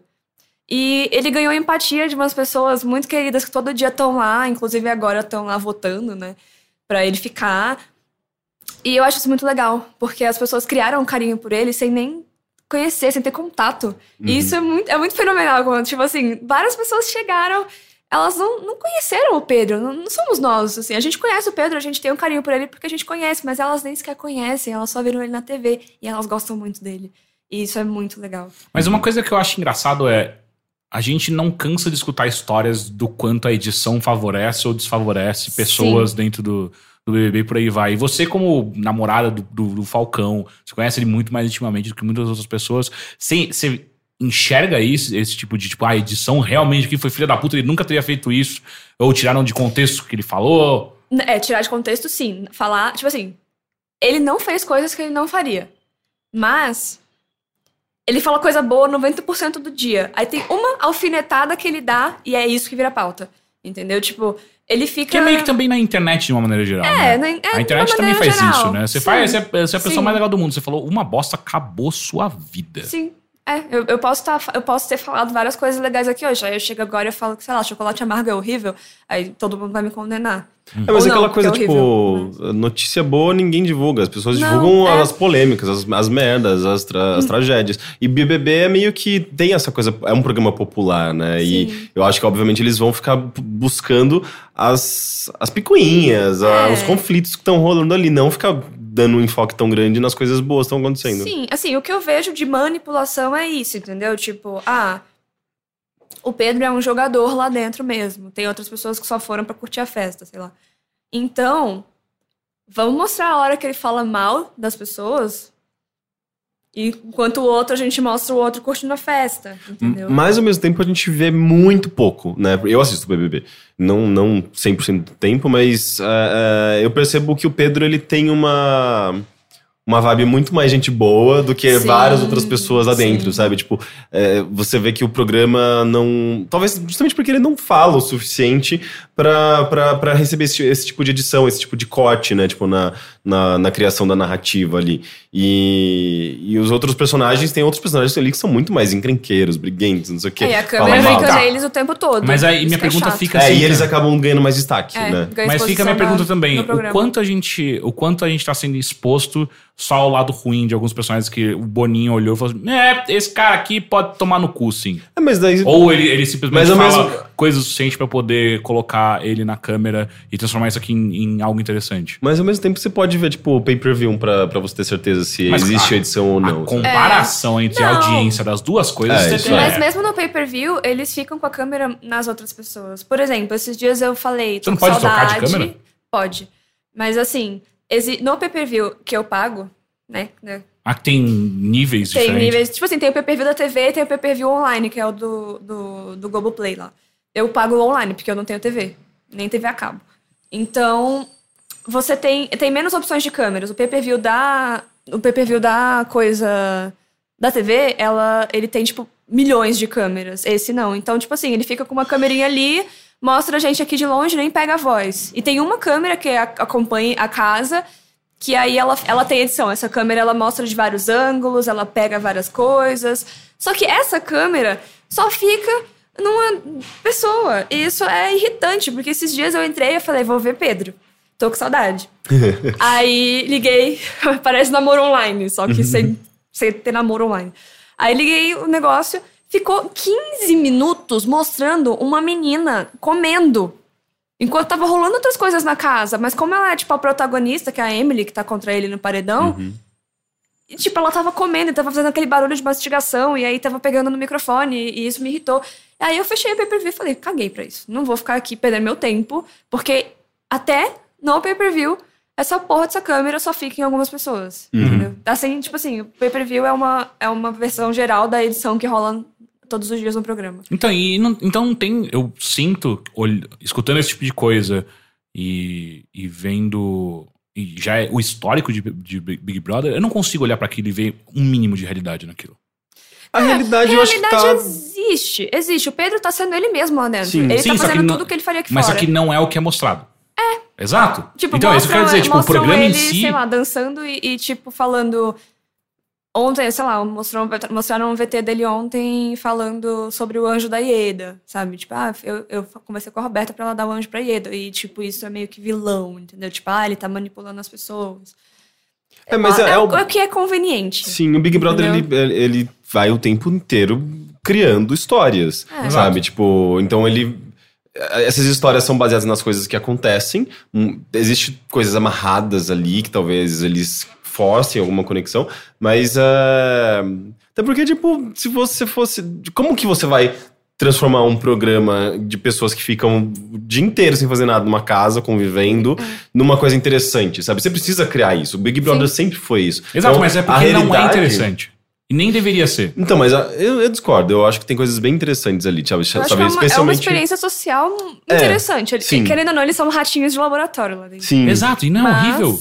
Ah, mas ah, mas você, você aceitou fazer isso? Eu não. É, a pessoa que tá lá, ela É. aceitou fazer isso. Tem um, tem um lado, tem um lado maravilhoso, né? Tipo, que é. Você vai, você, vai, você vai possivelmente ganhar prêmios, você vai, é, uma exposi você vai ter possivelmente uma exposição positiva, você vai ter momentos muito legais, porque tem festas, é, mas você tem, tem também um lado ruim. Então, uma pessoa, sei lá, ela vai pensar nisso e vai aceitar ou não participar. Sim. Eu acho, eu acho super válido o Big Eu, Brother. eu acho assim, aceitar eu não tenho problema nenhum e eu total entendo da onde vem. O que eu não entendo é assistir. Eu não saco Ah, eu assistir. assisto porque ele tá Assim, lá. você, né? você faz sentido. Mas eu não consigo entender pessoas que falam assim: Que gostam parei agora de fazer tudo que eu tô fazendo pra assistir isso. Porque é um negócio muito estranho, porque a, a gente pode até questionar o que, que é real de fato, mas enfim, é, é- não existe nenhum traço de, de realidade ali. Porque Não, tudo mas que a- o Pedro faz ali, por mais que você conheça ele dança daquele jeito. O que tá sendo mostrado ali não é só ele dançar daquele jeito. Tá sendo, ele tá sendo, aquilo tá sendo colocado dentro de um contexto que é uma narrativa completamente montada pra você entender o Pedro como eles querem que você entenda o Pedro. Sim, sim. Mas, mas, mas eh, a Lely mesmo comentou sobre as pessoas que começaram a se tornar fãs do Pedro pela sua personalidade, começaram a aparecer, tipo, conhecer o Pedro a partir daquilo que eles viram no programa. Isso já é válido, sabe? mas a questão é- Não, é... não é que, tipo, eles modificaram completamente o que é o Pedro. Não, Não. o Pedro continua sendo aquela Sim, pessoa. mas só que- as, as emoções que ele sente, a personalidade dele, tá tudo O exposto. que- o que eu questiono não é que ele não, ele não tá sendo verdadeiro. O que eu questiono é o que tá sendo mostrado o que- e pelo que as pessoas se, se apaixonaram, se é de fato o Pedro, sacou? É só isso. Porque assim, o, o Pedro pode ser a pessoa mais é, é, é, verdadeira do mundo ali o tempo inteiro e, é- e tá tudo certo. Se eles editarem de uma outra maneira, tipo, as pessoas podem en- encontrar um Pedro que é muito mais. Sei lá, aberto do que ele é de fato. Ou um Pedro que é muito mais animado do que ele é de fato. E eu entendo, tá tudo bem. Eu só não entendo da onde vem essa vontade de assistir isso, sacou? Porque é, é algo claramente. Cara, eu acho que é a mesma vontade que a gente tem de ver Logan, que é a vontade de ver série. Cada pessoa tem, tipo, um hobby. Uhum. Entendeu? Mas aquele eu tô sendo enganado, eu, tô, eu, eu falo assim, ok, eu, eu quero. Então, mas é que a impressão que dá, eu acho, é porque a gente tá falando que a gente conhece o Pedro, Uhum. mas talvez pra uma pessoa que tá de fora não conhece ninguém que tá lá na casa, aquilo pra ela é real. É 100% Então, mas esse é o real. problema. Entende? Mas- Que, é vendido como uma realidade que não é. Mas aí que tá, eu não, eu não acho que é um problema. a gente, a gente, a gente também. sabe que existe edição, a gente sabe que. que é, é, a gente, tudo que a, gente, tá- que a gente vê ali é, é, é espontâneo. Ou pelo menos a gente. A maior parte eu acho que é espontâneo. Sim. Tem coisas que são certamente controladas ali com o diretor e tudo mais. Mas as emoções são espontâneas. É, a reação de alguém é espontânea, aquela fofoquinha, não sei o que, aconteceu espontaneamente. Tipo, é. é é um, um jogo de convivência, de esse experimento social que ela, que ela falou. Isso acho que não tem como é, a produção burlar alguma coisa ou inventar alguma coisa. Fica, na, fica óbvio se, se tem algum tipo de, muito, de, de é. intervenção, porque eles não são atores, são pessoas super comuns, sabe? E justamente por isso que a gente se interessa pelo programa. Porque, tipo, ah, é, eu poderia estar naquele programa, sabe? Tipo, Sim. poderia ser eu, aquela pessoa, tipo, não é muito diferente de mim nesse sentido, nesse sentido, nesse. É, sabe? É gente como a gente. É, é gente como a gente. E, eu assim, acho que assim, isso que chama atenção no, no Big é, Brother. Tem um, um papel que eu faço muito aqui fora, é de confirmar as coisas. Então, todo dia vem, Lélio, o Pedro faz isso mesmo. Ele usa vestido na vida real. Ele usa saia na vida real. É sério. Sabe, tipo, as pessoas elas vêm perguntar, porque elas também elas têm essa dúvida, elas confiam, tipo, sim, o Pedro usa vestido, sim, ele usa saia, não, não são os meus vestidos. Então, tem esse papel também. Eles, assim, as pessoas assistem, mas elas querem confirmar se aquilo é verdade. Então, uhum. elas vão lá no perfil do Pedro e falam: Deli, o Pedro, é verdade que o Pedro falou não sei o quê, tipo, que ele já teve o cabelo com dread, ele já pintou o cabelo de loiro. Tipo, sim, é verdade, galera. Tudo que tá acontecendo lá que ele tá falando é verdade, entendeu? Uhum. Só que rola uma edição porque precisa ser passada uma história. E todo, pelo que eu vi, né, eu nunca assisti tanto assim o Big Brother, mas todo programa tem assim uma pessoa que brilha mais, que é uma protagonista, nem sempre é a pessoa que ganha. E a edição favorece essa pessoa, porque isso dá audiência. Uhum. Sim, é, é, isso, isso é bem então, claro. Então, assim, é, o Pedro não é uma pessoa que cria tretas. Ele é uma pessoa tranquila. Treta da audiência. Durante muito tempo ele foi muito então, neutro, né? O, o Big Brother sim, mostrava sim. ele como uma pessoa muito neutra, tirando só os, os VTs lá, tipo aquelas ediçõezinhas lá, tipo, ah, o gamer, daí, tipo, é... e aí aquela historinha super mega pronta, né? Tipo, do, do personagem mega pronto que eles estão tentando vender pro público. Sim. Mas de, depois de um tempo, acho que. É, de, de, depois de um tempo, parece que o. O Pedro, como a gente mesmo conhece, assim, tipo, ele começou a estar tá mais em evidência, sabe? Sim. Até porque os números, de, o número dos de participantes vai diminuindo. E eu acho que você vai conhecendo melhor aquelas pessoas que permanecem. Né? É, e você se solta também, porque eu acho que no começo você fica é, pensando, caralho, sim. tem câmera ali, tem câmera aqui, tem câmera aqui, eu não posso fazer isso, eu não posso fazer aquilo, então não vou falar tal coisa, porque talvez o Brasil interprete de uma maneira errada. Uhum. Depois você, tipo, ah, tô cagando. E você já viu ele fazendo sabe? alguma coisa você se envergonhou e falou: ai não, Pedro, olha a merda que você tá fazendo. Sim, quando ele falou em rede nacional que eu ronco e babo enquanto eu durmo. Porque é verdade, mas eu não queria que o Brasil soubesse disso. Eu, tipo, porra, Pedro, que raiva. Mas ele ainda falou: ah, é porque eu acho tão bonitinho. Eu falei: bom, pelo menos ele me ama, né? Porque se eu ronco e barbo enquanto eu durmo, é sinal de que ele realmente gosta de mim, hum. eu acho. Mas assim, nada que ele tenha feito que me envergonhe, não. Porque ele, eu conheço ele, ele é daquele jeito mesmo. Então, tipo, ele dança igual uma lombriguinha, sabe? tipo, é daquele jeito. Então. É, e virou um meme. Não, né? virou meme. Agora, assim, voltando só um pouco ao assunto de exposição da mídia, o pessoal tá indo no perfil da mãe dele xingar a mãe dele, cara. Caralho. É, é nesse nível, sabe? Tipo, não é. A gente, não, a gente passou do nível de famoso na internet, foi pro nível de famoso na TV. E aí Cara, isso é muito bizarro. É muito bizarro. A mãe dele fez um vídeo hoje falando que, por favor, gente, tenham limites. Sabe? Gente, essas pessoas têm família aqui fora. Uhum. Essas pessoas das famílias se importam. Nem todo mundo sabe lidar com você xingando. Sabe? Tipo, xingamentos pra mãe dele, xingamentos pra irmã, xingamentos pro pai.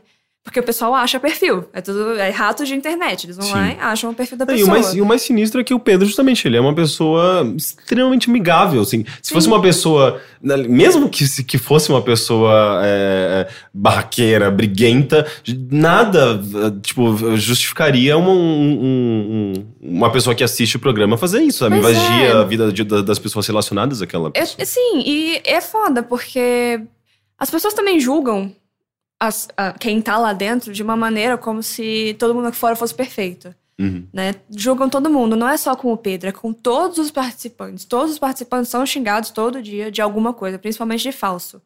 Não entendo. É, porque assim, o falso para eles é: eu chego para você e eu falo, pô, cara, Teixeira não lavou o garfo ali na, na pia, cara. Fiquei meio bolada com isso. Ah, falsa. Não falou na cara. Nossa, não é falsa essa daí, hein? Essa daí é falsa pra caralho. Caralho, falsa. E, tipo, é foda, sabe? Porque eles julgam algumas atitudes que, cara, é boa. Você não estaria julgando isso aqui fora. Você não estaria falando que a pessoa é falsa por causa disso, sabe? E é foda. Parece que, tipo, as é, atitudes é... humanas são, de, são definidas em, tipo, verdadeira ou falsa, basicamente. É, não, e uma coisa tipo, não pequena... Tem, não existem nuances e não existem razões. Um, um, uma coisa gigantesca, sabe? Não faz sentido isso. As Uhum. pessoas. é, é, o que eu percebi é que todo mundo adora muito julgar. Mas vai ser julgado pra você ver como é que é. E a. Tirando um pouco só o fato da- do público de uma maneira geral, e a mídia? Como é que a mídia tratou você? Você, no caso, porque o Pedro ela, não teve chance ainda de explorar tanto assim, pessoalmente. Ah, eles me ligam bastante, mas o que eu gostei de todos a- os veículos que já me ligaram, do Globo, do G-Show, até o Ego, né? Que já falei com eles, Jornal Extra também, teve um monte. Todos eles mantiveram as minhas entrevistas do jeito que elas foram. Não houve uma manipulação das palavras ou qualquer outra coisa pra fazer a entrevista render, sabe? Então, óbvio que eles me pro- procuram com perguntas muito polêmicas. A primeira pergunta quando ele entrou é: "Ah, você não vai ter ciúmes das meninas?" Eu tipo: "Não, porque eu não tenho ciúmes. E eu confio no Pedro. Então, não." Aí eles ficam instigando: "Ah, mas nem um pouquinho, você viu que aquela menina é bonita?" Eu tipo: "Que bom. Ele vai ficar do lado de pessoas bonitas enquanto ele estiver lá dentro." E eles: "Não, mas nem um pouquinho, não." Daí eles: "Ah, OK, então." Sabe? Aí eles aceitam. Eles tentam instigar perguntas polêmicas, só que eu não acho que eu não respondi de uma maneira polêmica pra eles. E tudo bem, eles ainda assim colocaram a minha resposta, não mudaram, é, falaram a minha opinião do jeito que do jeito que aconteceu. Mas é, é bastante assim. Toda vez que acontece alguma coisa, eles ligam pra saber, Pra fazer alguma matéria, pra sei lá, pra qualquer coisa. Tipo, se ele ficou. Quando ele começou a ficar perto de uma das duas meninas lá, a Roberta e a Vivian, me ligaram pra saber o que eu achava disso. Quando uma participante teve um sonho erótico com ele, me ligaram pra saber o que eu achei disso. E esse daí eu achei Eu fantástico. não vi essa história do sonho erótico. Foi a Marinalva. Uhum. Ela acordou um dia, tipo, Pedro, você não acredita, eu eu tive um sonho erótico. Ela falou, pra ele ou pra Roberto, um dos dois, mas ela falou pro Pedro que sonhou com ele. E quando eu vi que ela tinha sonhado, eu ri muito. Eu ri demais, assim. Eu falei, caraca, que engraçado, assim, sabe? Tipo, é um sonho. E aí, acho que três veículos me ligaram pra saber o que, que eu tinha achado disso. Eu, tipo, gente, é um sonho. Você não controla muito bem os seus sonhos. E tudo bem ela ter sonhado com ele. Não quer dizer que ela tenha vontade de, de transar com ele porque teve um sonho erótico. E, mas eles ficavam tipo, caraca, mas se fosse eu, eu ia morrer de ciúmes. Eu, tipo, caraca, então tá bom. Mas sabe, tipo, eu não tenho. E eles ligam, assim, bastante. Eles ligam quase todo o tempo, principalmente agora do- com a história do paredão. Ligaram bastante. Tipo, o tempo todo é DDD 21 me ligando pra saber. Tipo, Estamos Aí. gravando na segunda-feira e terça-feira, ah, no dia seguinte, é o paredão onde decidirá se Pedro continua na competição ou não. É, quando as pessoas assistirem, Rio- ouvirem esse podcast, vou pro Rio É. na terça. Já terei voltado quando isso aqui estiver no ar, com o resultado, inclusive. Então, pessoas do futuro, Uhum. eu espero que o Pedro tenha ficado. E e como que é isso, por exemplo, tipo. a- se, se ele for quatro vezes pro paredão, você vai, você vai quatro vezes pro Rio? Sim, assim, a Globo paga algumas Uhum. pessoas. Quando o paredão é triplo, eles pagam duas pessoas pra ir. E quando o paredão é duplo, eles pagam três. Então, no caso, estamos indo eu e a mãe dele. Aí o pai vai também, a irmã vão, mas eles que pagam passagem, eles que Uhum. pagam hotel. Eu e a mãe, a Globo Vai cuida. custear. Entendi. É, eles cuidam tudo, alimentação, hotel, passagem, motorista pra pegar no aeroporto e levar pro hotel, motorista pra pegar no hotel e levar pro Projac, tudo. Não sei se vai ter maquiagem, então tô levando a minha, que, que eu vou aparecer em rede nacional. Tem que dar um up no Tá com uma camiseta Vai Falcão? Sim, a camiseta é padronizada. Ela tem que ser branca, com a foto dele e escrito o nome em preto. Só pode ter isso, não pode ter nenhum patrocinador, não Uhum. pode ter. Lá se vai a nossa ideia de Do mandar alguém com a Overloader. camiseta do Overloader. É verdade. Não dá pra colocar overloader, senão eles cobrem. Tipo, Hum. eles vão cobrir. Não pode mesmo. E. É isso, por enquanto que eu sei. De resto, vou saber na terça. Mas. Cara, tipo, eles estão dando o apoio que a gente precisa, assim, sabe? A moça me ligou, pegou todos os dados, pegou um, um voo em Congonhas, ela perguntou qual aeroporto era melhor, Guarulhos ou Congonhas, sabe? Então eles dão esse apoio, assim, para as famílias. Então, Dessa experiência, você vai tirar o que disso daí tudo depois que, que acabar? Porque uma hora vai acabar. Eu acho que vai ser uma. Isso foi o maior teste de relacionamento que eu já tive na minha vida. Eu acho que se eu sobrevivi ao Big Brother com o Pedro, é porque a gente tem que ficar junto. Vai casar! Olha, Não, calma, gente, pelo amor de Vocês Deus, vão casar agora, né? Casar, já tem gente me chamando de esposa dele, né? Não, calma, gente, não é isso. Mas assim, é, é um, acho que isso vai servir pro, é é uma experiência mais pessoal mesmo, assim. Tipo, é uma experiência do meu relacionamento com ele. Uhum. Vai ficar mais forte porque a gente passou por isso. Ele tá lá dentro também, ele também sente falta e ele só tem uma fotinho lá. E a Globo não manda as minhas coisas pra ele, cara. Não manda. E eu Ah, mas não manda pra muito... ninguém também, né? Não. Eles não mandam as minhas. O Rômulo recebeu carta da esposa.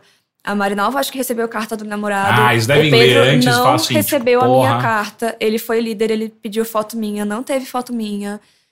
Não mandam nada meu. Caramba, que Eu não sei estranho. por quê.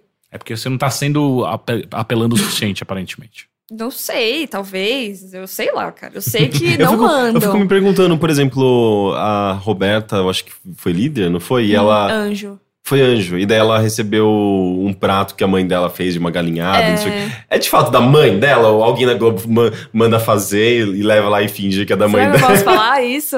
Ah, eu não sei. Eu não sei agora Eu se eu não posso sei. falar isso. Porque eu, eu, eu assisto aquilo e fico, ah, isso não é da mãe dela. É, parece que Porque, a peraí, de mãe que dela essa vai... é? Putz, não sei, é de ela São é Paulo, do, não. Ela é do Rio, a Ela Roberta, é do eu Rio? acho. Ah, Acho então é que é mais fácil, É possível, né? é não, possível. mas ó, a então. família do P é de Sorocaba.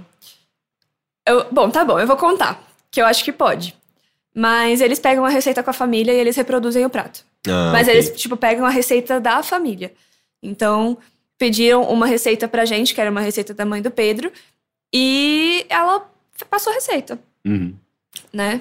Aí só foi engraçado porque. It's all a lie! O que, que, a família... O Pedro pediu algum prato? É, eles perguntam qual é o prato que a pessoa quer. Aham. E aí, o Pedro falou que queria o peru de Natal da mãe. Só Porra, mas que- também ele Nossa, foi peru- específico Não, peru de. Natal. Puta Tem uma, tem uma coisa que a mãe dele virou pra mim e falou, velho, eu nunca faço peru de Natal. Caralho! Até o Pedro, Pedro. tá sendo falso. Pedro! Falso. Aí o que ela falou é que aparentemente, e eu não sei como, porque são duas coisas muito distintas, mas aparentemente o Pedro confunde bacalhau com peru. porque ela sempre faz bacalhau. Mas é o peru, é o peru de Natal Pedro, da mãe dele, velho, que é um tipo, bacalhau. E daí... Pedro. E aí no dia que ele for receber o prato lá, é o peru de, ba... de- aliás, peru de bacalhau é ótimo. Peru de bacalhau. Peru de Bacalhau, Natal e vai ver, é tipo é bacalhau, Tipo, mas é o mãe, nome mas- do prato. É, tipo, é, mas aí, aí, ela- aí a mãe dele, Léo, eu nem sei fazer peru, o que, que eu faço? Eu falei, cara, pega uma receita da internet. Ela, não, eu vou ver a receita da minha mãe. Aí pegou a receita da avó e passou. E aí Mas ele ela- chegou lá, era um peru. Ele, mas eu queria o peru, isso aqui é o bacalhau. Não, o melhor é que, assim, a gente grava um vídeo e é um vídeo é, específico, com, que a gente tem um texto pra falar e tal, e é um vídeo tipo, fulano, pra você matar a saudade, aqui vai um xxx que você gosta. E aí, no caso do Pedro, eu que gravei os vídeos, e era tipo, Pedro, pra você matar a saudade, aqui vai um peru que você gosta muito. eu não conseguia Aqui gravar isso sem peru. rir. Eu não conseguia gravar isso sem rir. Eu ficava, Pedro, já que você gosta muito de peru. E eu, tipo, não conseguia. Ótimo. É, é, é, é tenso. É, maravilha. enfim, boa sorte pro Pedro. A gente vai descobrir Obrigada. isso antes, é, antes desse Antes podcast de ir ao ar. ar. Mas, enfim. é, Coloca um edit depois no final, tipo, Pedro ficou ou Pedro saiu. É. Só para as pessoas saberem. Se ele sair, pelo menos a gente vai, a gente vai conseguir também. trazer ele rápido pro podcast. Acho que sim, espero que sim. Não Sim. sei, não sei que ele vai ficar aqui em São Paulo, no Rio também, tem que ver isso. Ó, Vai mudar já. Ele vai ter que já fazer o subiu a cabeça, do- do tá vendo? Já paparazzo. subiu a não, cabeça a fama. Gente, não quero Pedro no paparazzo. Vai ser muito esquisito. Mas existe paparazzo ainda? gente? Existe, eles estão fazendo. Imagina o do Pedro, ele vai, tipo, segurar um controle assim pra cobrir as partes íntimas. Ai, vai ser uma gamer girl. Vai ser tipo uma gamer girl. Ah, Não, que maravilhoso. Não, não vai Ah, ser estranho. Eu quero muito ver esse futuro. Eu quero muito. não quero. Tá Não, mas tudo eu acho, bem. eu acho que não é obrigado. Acho Ah, que- não. não. sei se é Acho obrigado, mas é que ele é tão bonito, vão querer fazer. Enfim, vamos para os e-mails. Você pode enviar para bilheteria.overloader.com.br.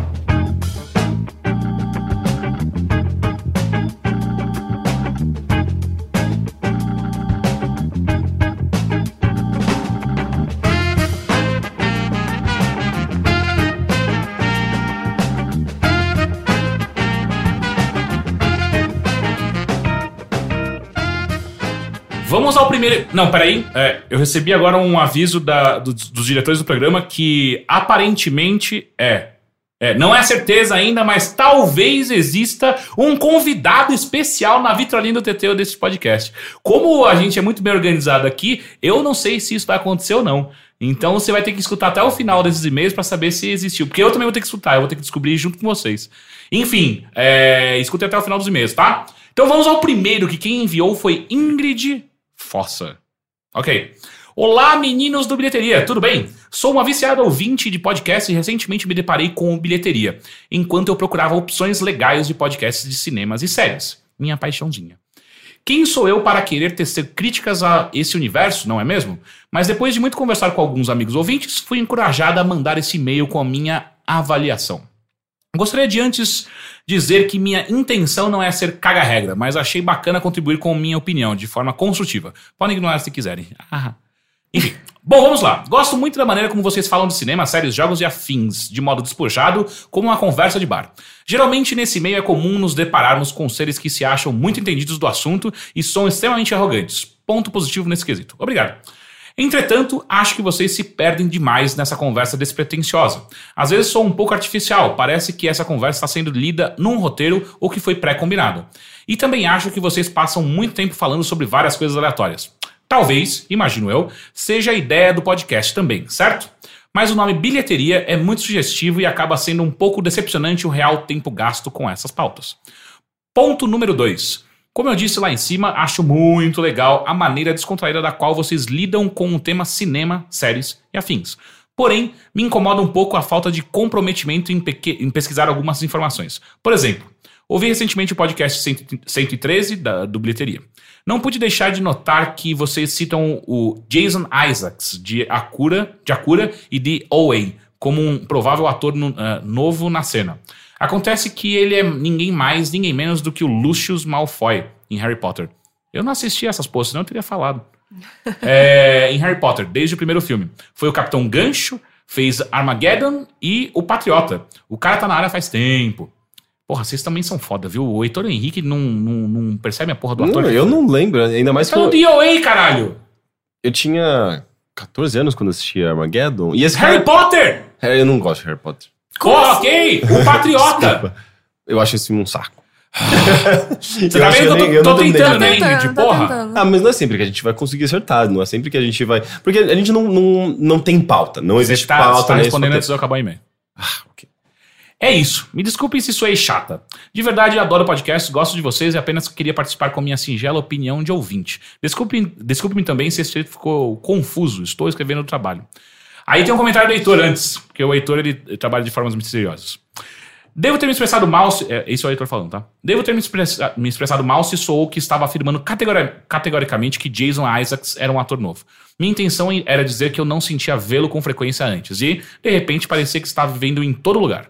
Fora isso, cortei um dos parágrafos do e-mail, em que você dizia que demos uma informação errada sobre Dirk Gently na última, na última edição, por algo dito pelo Henrique.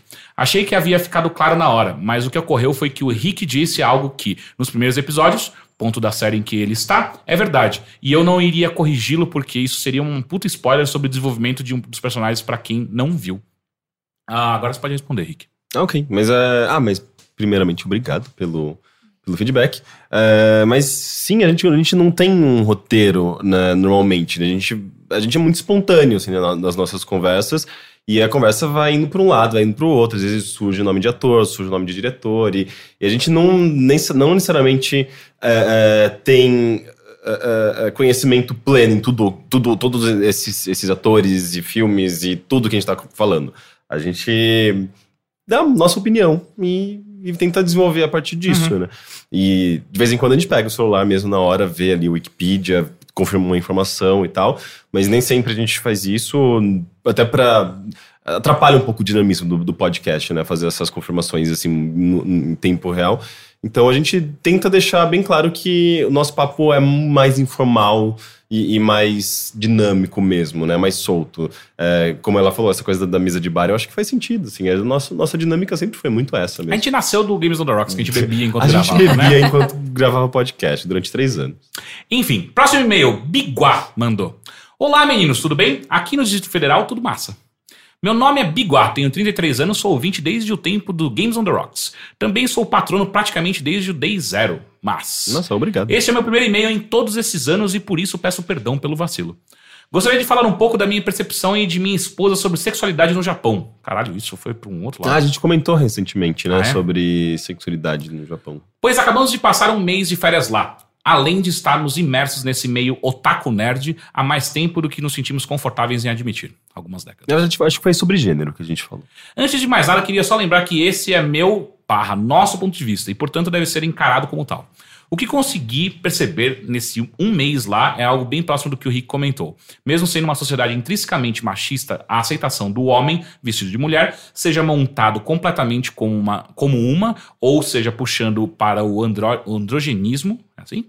Como o Heitor comentou dos títulos, é algo extremamente comum e aceito. Veja que falei do homem montado como mulher, o contrário não vimos, e pelo, e pelo que conheço de lá, não é algo comum. Outro ponto interessante disso é que, mesmo com as demonstrações públicas de afeto sendo tabu no Japão, beijos e abraços de uma maneira geral, não é incomum ver casais de homens ou mulheres andando de mãos dadas e agindo conforme o esperado de um casal hétero, dentro dos limites citados acima do tabu. Alguns possíveis motivos, a nosso ver, para essa maior aceitação. Primeiro, a diferença visual entre os gêneros no Japão é bem menor que aqui. Pelo porte físico de lá ser bem menor que o ocidental, tanto em homens quanto mulheres, a diferença visual entre um homem, uma mulher, um homem vestido de mulher e vice-versa é pouca. Não estou aqui replicando aquele estereótipo de que todo japonês é igual. Por ser uma ilha e também por ter sido um povo fechado e xenófobo por tanto tempo, o pool genético, acho que aqui cabe uma carteirada, minha esposa é doutora em biologia e esse ponto de pouca variedade genética é dela. Deles é bem menor e por isso existe pouca variedade de formas dentro da população.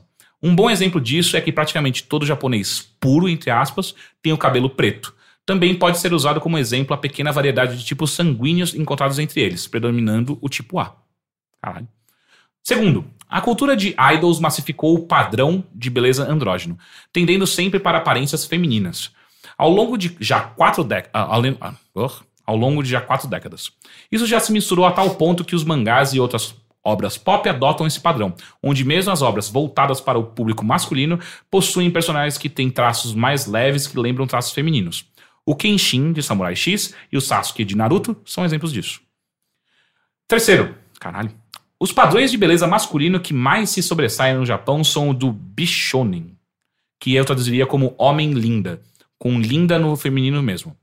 E é o Ikemen, esse eu traduziria como homem descolado, algo bem próximo do, de, dos metrosexuais. O Bishonen tem sua origem remontando ao teatro kabuki, onde homens jovens com traços mais femininos interpretavam mulheres. Normalmente homens pré-adolescentes e por isso com traços mais femininos que homens feitos. Já o Ikemen possui mais características masculinas, mas tendendo para a semelhança com um nobre com um apelo mais sexy. Exemplo: em Samurai X, o Kenshin é claramente um Bishonen e Aoshi é um Ikemen. Caralho, eu já não tô sacando mais nenhuma. Quarto, existe na cultura pop japonesa praticamente dois tipos de homossexualidade: a voltada para o público feminino, cis, chamada de yaoi, e a voltada para o público masculino homoafetivo, chamada de bara. No yaoi, os personagens são, em sua grande maioria, ikemens, ativos, e bishonens, passivos. Ok. E todo enredo costuma girar em torno de amores impossíveis ou melodramas que lembram muito as novelas que, no, que nós no Brasil bem conhecemos. Dessa forma, um idol com aparência que lembra alguns desses dois tipos, Bishonen ou Ikemen, é voltado para apelar ao público feminino cis. Já o Bara é povoado por homens com aparência de marombado, musculoso, com bastante jeito de machão. Isso acaba criando uma discrepância que eu pessoalmente acho muito engraçada.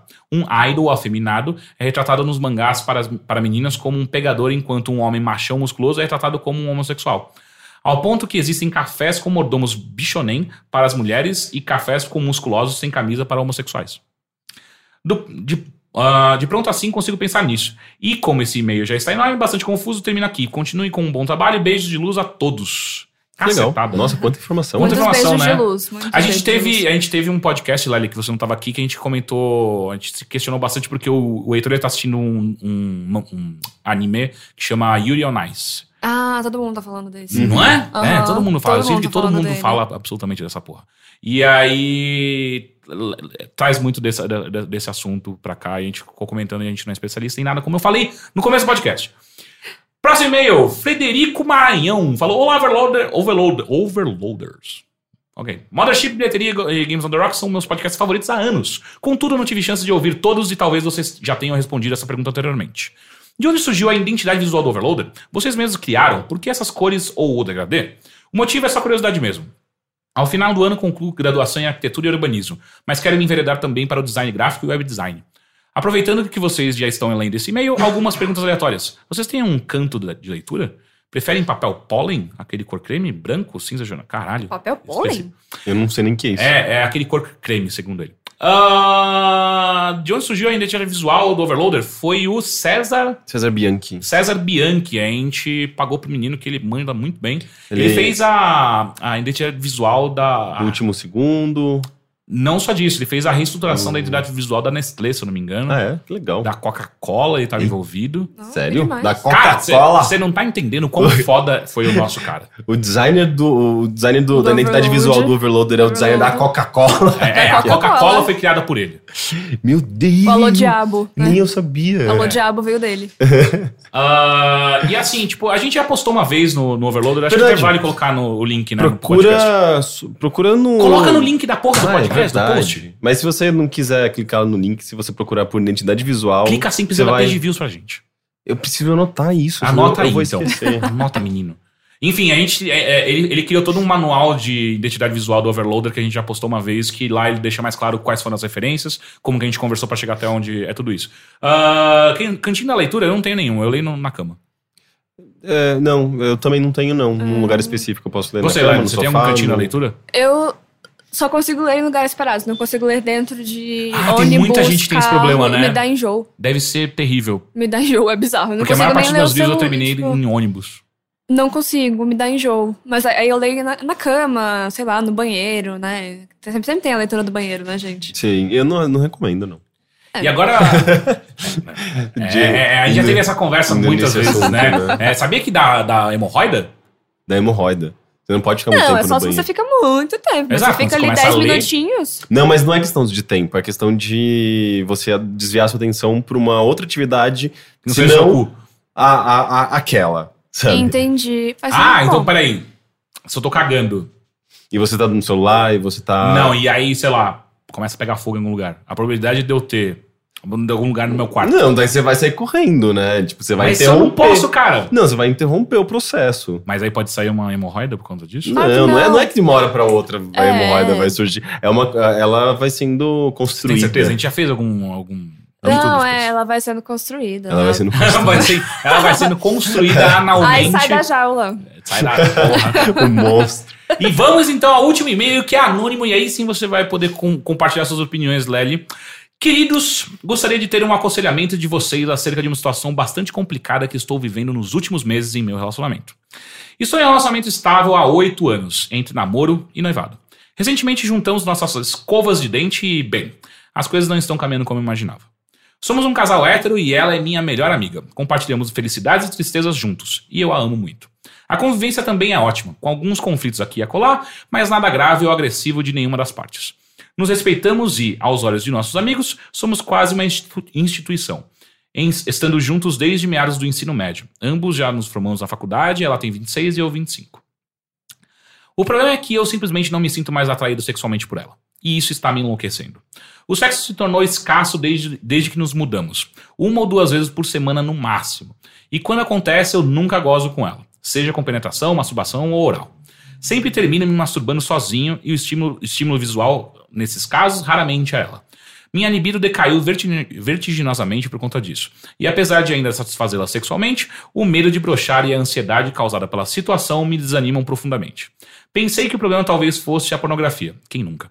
Mas parei de consumi-la há alguns meses, mas a situação não melhorou. Caralho, mesmo sem pornografia? Venho, pensa venho pensado muito acerca disso recentemente, mas não quero machucá-la dizendo você não é mais suficiente para mim sexualmente. E o peso disso tem literalmente me tirado o sono, a paciência e a eficiência. Olho para outros garotos na rua e me imagino solteiro novamente e esse pensamento não me sai da cabeça. Ainda amo e somos muito amigos, mas não consigo me imaginar casado com uma pessoa com a qual não sou feliz sexualmente. Já que para mim um relacionamento só funciona se o tripé amor, sexo e convivência estiver 100%. Não quero traí-la, obviamente, mas a frustração sexual está deteriorando, deteriorando o relacionamento para mim. Sei que é egoísmo simplesmente jogar essa responsabilidade para ela, me, me abrindo e contando o que sinto somente para tirar esse peso das minhas costas. Mas não sei por, por quanto tempo vou aguentar essa situação. Como devo abordar essa situação com ela? Devo contar tudo para ela e tentar achar uma solução junto com ela, mesmo quando não enxergo uma? Devo engolir esse problema e ficar na minha? Obrigado pela atenção e parabéns pelo trabalho. Não vou pedir desculpas pelo e-mail longo. Eu vou começar com a Lely. Eu quero a, a opinião da Lely, porque a gente sempre fala. Gente, a solução é obviamente muito clara: relacionamento aberto. Eu ia pensar, eu ia Por sugerir não? isso também. Assim, óbvio que isso vai partir de um lado só. Ela, muito provavelmente, talvez não aceite. Mas vai que também ela tá frustrada sexualmente, tá ali os dois escondendo, porque ele não quer falar pra não magoar. Ela pode estar também, né? A gente Mas, não sabe o é, outro lado da então, moeda. Me pareceu estranho essa falta de diálogo deles. É, tipo, se eles se amam tanto, estão juntos há oito anos. É muito tempo. Gente, senta e conversa. Eu não acho que é egoísmo da parte dele falar não. Porque é um problema grande. Também seria pra mim. Uhum. Eu também concordo que o sexo tem que andar junto com amor e convivência. Então, primeiro eu acho que ele tem que sentar e se abrir sim e falar, cara, tá ruim. É, antes de procurar outras pessoas, procurem outra solução. Porque às vezes ele se abrindo, ela pode falar, pô, então vamos tentar outra coisa. Sei lá, vamos no, motel, vamos fazer outra coisa, sai do ambiente, muda, usa uma lingerie, não sei. Tem, Às vezes tá faltando uma coisa diferente, não é só porque ele perdeu o apetite sexual nela, é só porque tá na mesmice. Mas, por que não tentar um relacionamento aberto? Eu não vejo, assim, eu já tive um relacionamento aberto, não foi nada problemático, contanto que as duas partes concordem, contanto que as duas partes conversem o tempo todo e estejam 100% de acordo com aquilo. Mas é uma solução. Eu vejo uma solu essa solução pra esse caso. Porque Não, não? e, e sem falar que. Eu sinto que demorou até tempo demais pra ele perceber isso, né? Tipo, oito anos e agora só que ele tá sentindo, tipo, que deu Cara, uma- mas ele não fala quanto tempo que É. ele tá tendo esse É. problema. Não, e assim, eu acho Mas, que. mas é, cara, tipo, é- eu acho que é natural. É, Eu- o o ser meu- humano não é, não é naturalmente, biologicamente monogâmico. É, E, e sexo é, é uma coisa que a gente tem vontade de fazer, Sim. sabe? Tipo, e o Não é sexo com uma pessoa, ela vai pessoas. minguar com o tempo. Sim, cai na mesmice. Meu Cai. relacionamento mais longo teve seis anos, também começou na adolescência como o deles. E isso tem um fator muito importante, porque você começa na adolescência e passa pra fase adulta com aquela pessoa. Então vocês mudam pra caralho. Daí, o sexo muda. Principalmente se ele descobriu o sexo com ela e ela com ele, que é- acontece na adolescência, né?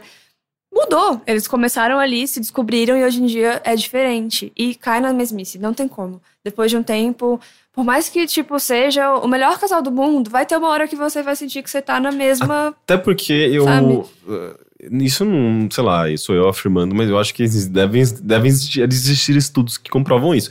Eh, convivência, amor, são coisas que são muito mais relacionáveis do que. eh, Tipo, sexo. Sexo tá- é uma, uma, uma outra esfera completamente diferente de tudo isso, sabe? Tipo, você pode ser o melhor casal do mundo, sem se entender muito bem com a sua, com a, sua, sua esposa, seu, seu namorado, eh, ter uma convivência boa, sabe? Tipo, ser, ter eh, esse afeto Sim. bem desenvolvido e tudo mais, mas o sexo é uma bosta, sabe? Porque são coisas diferentes. É, então, é, o, la- o lance do relacionamento aberto mesmo é até uma maneira muito saudável de você justamente conseguir explorar bem esse lado, até da- do diálogo, sabe? Eu acho que você, é, abrindo um relacionamento, dialogando com a sua esposa, vocês vão se unir ainda mais nesse sentido e possivelmente também ter é, novas aberturas para descobrir, o- redescobrir o sexo entre vocês. Sim, Porque vocês podem sim. colocar uma outra pessoa no, eh, no, No no rolê, rolê, é. eh, vocês podem ter experiências diferentes e tentar ap- aprender com, com essas experiências e, sabe, tipo, voltar a fazer, tipo, um sexo diferente, sabe? Sim. Então, é uma possibilidade. Às vezes, acho assim, as pessoas elas não se descobriram totalmente. Eu acho que qualquer etapa da vida você tá se descobrindo. Tipo, tem co- coisa que eu gostava no sexo há dois anos atrás que hoje em dia eu não gosto mais. Tem coisas que eu não gostava e eu gosto. Uhum. Às vezes essas- esse casal precisa se redescobrir. Eles já tentaram, sei lá, usar uma venda, usar um, um chicote, usar uma algema, Tem BDSM. tantas possibilidades, Sabe, né? tem tanta coisa que dá pra fazer Sim. que não necessariamente precisa envolver outra pessoa. Não, e às vezes eh, a pessoa tem um fetiche, mas ela não, não, Tem vergonha. não fala, é. não. Ou mesmo, ou mesmo ela, tipo, não sabe exatamente que ela pode ter algum tipo de fetiche, algum, ti- algum tipo de, de, de coisa que ela pode explorar na cama, sabe? É, Sim. então eu acho que esse diálogo é mega importante, sabe? É, eu, eu acho que assim, é, antes de começar a pular é, é, em conclusões, tipo, "Ah, vamos abrir essa porra, uh! Eu acho que a primeira coisa que tem que fazer é trocar ideia. É, e, não, é, e a parte é mais seja. disse, é, é, é abrir, se É, abrir pra é. ela e falar, cara, tá, tá ruim. É. E é a parte mais difícil. Porque Foi- depois procurar a solução juntos, vocês. É que se vocês sobreviverem a essa conversa, tipo, abrindo o coração, ó, não tá legal. Sobrevivendo a isso, tipo, todo o resto existe uma possibilidade grande de vocês conseguirem resolver. Sim. Porque daí vocês dois vão pensar juntos e, obviamente, você não pensou em todas as possibilidades. E você tá falando que você a satisfaz sexualmente. Eu não quero colocar isso na sua cabeça, mas às vezes você não faz, tá? Pois é, às vezes ela também tá frustrada, mas ela também não quer falar. Aí fica os dois ali É. e aí não conversa porque não quer magoar. Então, já que Gente, você já mandou um e-mail para um podcast que você escuta, quer dizer, você já tá querendo se abrir com isso Sim, faz tempo. sim. Vai falar com ela, troca uma ideia. e Troca assim, ideia. e se você tá com muito, muito, muito medo de ter essa conversa, às vezes é a hora de você chamar e e- ir para um especialista. Às vezes vai É. numa terapia de casal, lá dentro vocês podem se sentir mais seguros para ter uma conversa mais séria do que é, mais séria como essa. Então, vai trocar uma ideia. Aí vão aparecer milhões de, de, de, de soluções, desde relacionamento completamente aberto até o monogamish, que eles chamam, que de Sim. vez em quando você, um sai com, sai com outra pessoa, outro não sai, ah, ah, até vamos para um clube de BDSM, vamos para Swing, casa de swing. vamos para casa de swing. Sauna gay. Lá Casa em de Moema swing- tem umas, ó. Sério? Porque casa de swing é uma coisa que eu achava que era meio que um mito. Não, Moema, porra, é, é um quarteirão inteiro que tá caralhado. Mas, ali. É. mas tipo, você, Porra. dá pra você olhar e falar, isso é uma casa de swing. Sim. A minha, É? a Sim. minha impressão de casa do swing eu nunca fui, mas o medo de eu ir é que eu só vou encontrar aqueles cara hétero, te- topzeira. Nada contra. Então, não mas tenho, a- não, as casas não tenho swing- preconceito, mas é que eu imagino que eu vou chegar Aham. lá e vai ter os caras só, tipo. Caralho, bora transar todo mundo, sabe? Eu, tipo, Então, não tem, quero tem, muito isso. tem um podcast que eu gosto muito de escutar que chama Savage Lovecast, que é um, um podcast muito sobre sexualidade e relacionamentos de uma maneira geral e tal. E, e- e ele fala de uma maneira, ele colocou de uma vez de uma maneira que eu acho que é bem correta, casas swing de uma maneira geral. Casas swing são majoritariamente feministas. Ah, é? Porque, é? porque eu não assim, sabia disso. mulheres geralmente não pagam pra entrar. É isso que eu acho estranho, porque aí é pra lotar de mulher e ficar É. os caras lá olhando as É, mas só minas que se você lutar de homem, você nunca vai fazer nada lá, né? Ela, ela nunca vai, vai, vai elevar su- o, o seu dinheiro. Ah, Então sim. eles geralmente botam, tipo, é, é, normalmente casal paga menos, mulher não paga, homem paga pra caralho pra entrar sozinho. Se ele vai, se, se vai em casal, daí é um preço ok. Entendi. Então eu acho que isso. E, e sem falar que existe todo um, um código de conduta dentro da casa swing, que é meio Ah, que mundial. que- Que, é tipo assim, cara, se você fizer alguma merda, você vai ser expulso. É Sim. simples assim. Não pode é usar que nem celular balada- também, né? Tipo, não pode levar celular é, pra não tirar pode foto. levar tem celular um nem monte nada. regra. Não é que nem balada hétero que você vai que os caras ficam passando a mão em você ou coisa do É, tipo. esse que- acho que é essa imagem É, que eu tenho de não, casa do swing. não, é a do swing não balada é assim, topzera, hétero Mas topzera. eu tô, eu, tô, eu tô de- imaginando uma sauna. Uma Não, sauna, que uma sauna. sauna, sauna gay, só que versão Que hétero. sauna, As cara. pessoas andam de, de toalha sauna também?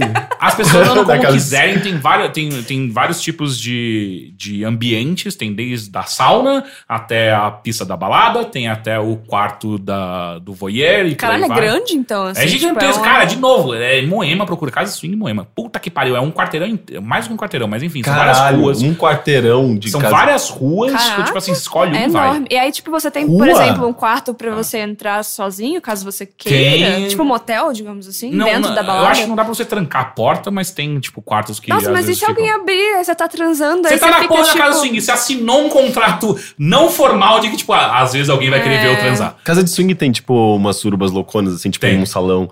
Ah, não é tão diferente de, ba- de sauna Tipo, gay. Não, aquela, não é. aquela cena de perfume no final que tá, vira uma orgia total, é, sabe? é, é, é tipo isso. Mas, Mas, é, de novo, se todo mundo topar. É. É. Ah, não, sim, tudo bem. E tem uma Todo mundo puta tá lá, galera que vai é- só pra ficar olhando. Tem uma puta galera que não faz nada, só fica olhando mesmo. Ah, Tipo, casais mesmo, sabe? Casais que- eu achei que era pior. Então, mas, mas é bom situação. saber, porque normalmente o- os gays que são os promíscuos, né? É. Não, hétero também gosta de sexo, da mesma maneira. Mulher gosta de sexo, homem Sim, gosta de sexo. sim. Tipo, Mas é que gay, eu, eu acho que gay tem, uma, tem uma, um. é porque são dois homens, né? Exato. É, não, não, eu não acho que é só pega- dois homens, mas eu sinto que é, é, cês- é, gays, de uma maneira geral, tem que se, se privar tanto na sociedade que chega na hora sexual que é a mesma coisa, pau no cu. É, Literalmente. literalmente. É, é. E aí, tipo, mano, foda-se, sabe? Tipo, eu vou fazer o que eu quero, o que eu gosto e por aí vai. E, e- Uhum. e eu sinto que também existe uma liberdade maior de relacionamentos, é, de conversa sobre relacionamentos por aí vai. Então eu sinto que a, a liberdade sexual é muito mais fácil, É, talvez, verdade. talvez seja isso. Olha, aprendizado sobre casa de swing. né? A bilheteria não é só sobre filmes. Lely, muito obrigado pela sua participação. Eu que Algum agradeço. recado que você quer deixar para as pessoas? Onde as pessoas podem te encontrar, se elas quiserem? Digo não pessoalmente, porque é só estranho. É, pessoalmente eu não vou dizer. Mas tem o meu Twitter, que é. Você pode procurar Lely Costa, você vai me achar. Só tem eu, de Lely Costa. Ok. E a minha página no Facebook também, que é Lely M Costa. Lely Costa. Muito obrigado de novo. Obrigada a vocês por terem me recebido, pelo papo muito gostoso. Muito bom. obrigada mesmo. Então, Rick, muito obrigado novamente. Você sempre tá aqui. Não tem como a gente. Pois é, mas eu agradeço mesmo assim. Ah, de nada. É, Matheus, obrigado por suportar a sua é, rinite alérgica aí com a gente. E eu tô muito curioso pra como vai ser essa vitória do Teteu. Ele também falou que ele também está. Então, até a semana que vem, gente. Tchau! Tchau. Tchau. Vitrolinha do Teteu. Sim! Essa vitrolinha do Teteu é especial, como o Teixeira meio prometeu. Especial porque pela primeira vez na história dessa indústria vital tem um convidado especial. Edu Ferreira. Aê. Tudo bem, Edu? Tudo bom? Pra quem não conhece Edu Ferreira, Edu é um grande amigo. E, além de tudo, quem é Edu Ferreira, Edu Ferreira? Edu Ferreira por Edu Ferreira. Isso, tipo isso.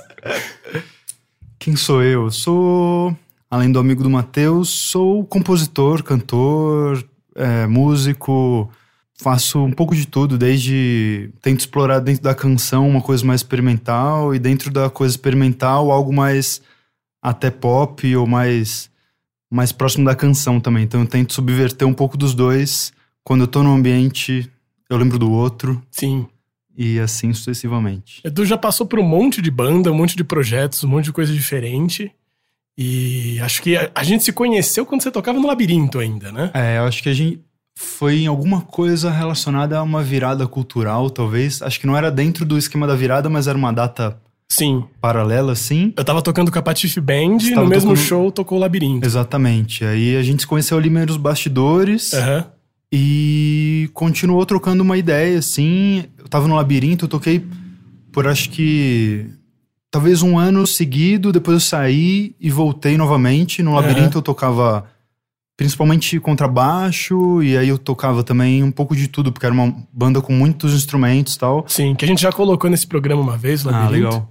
Você, gravou com eles também ou não? Eu não cheguei a gravar na prim... Eu não lembro agora, acho que foi em 2010, entre 2009 e 2011, talvez, que eu, eu tenha feito parte ali. Você só tocou ao vivo? Eu só toquei ao vivo, saí muito. Acho que eu, de repente, até gravei alguma coisa que não entrou, Entendi. mas de fato não tem nada gravado meu que tenha sido lançado. E antes do labirinto, acho que talvez a coisa mais proeminente a se comentar, a famosíssima Minuit. É, eu acho que na real foi meio que a minha primeira banda pra valer, assim. E acho que até então, sei lá, talvez tenha sido uma coisa mais marcante mesmo, até nessa época do Labirinto.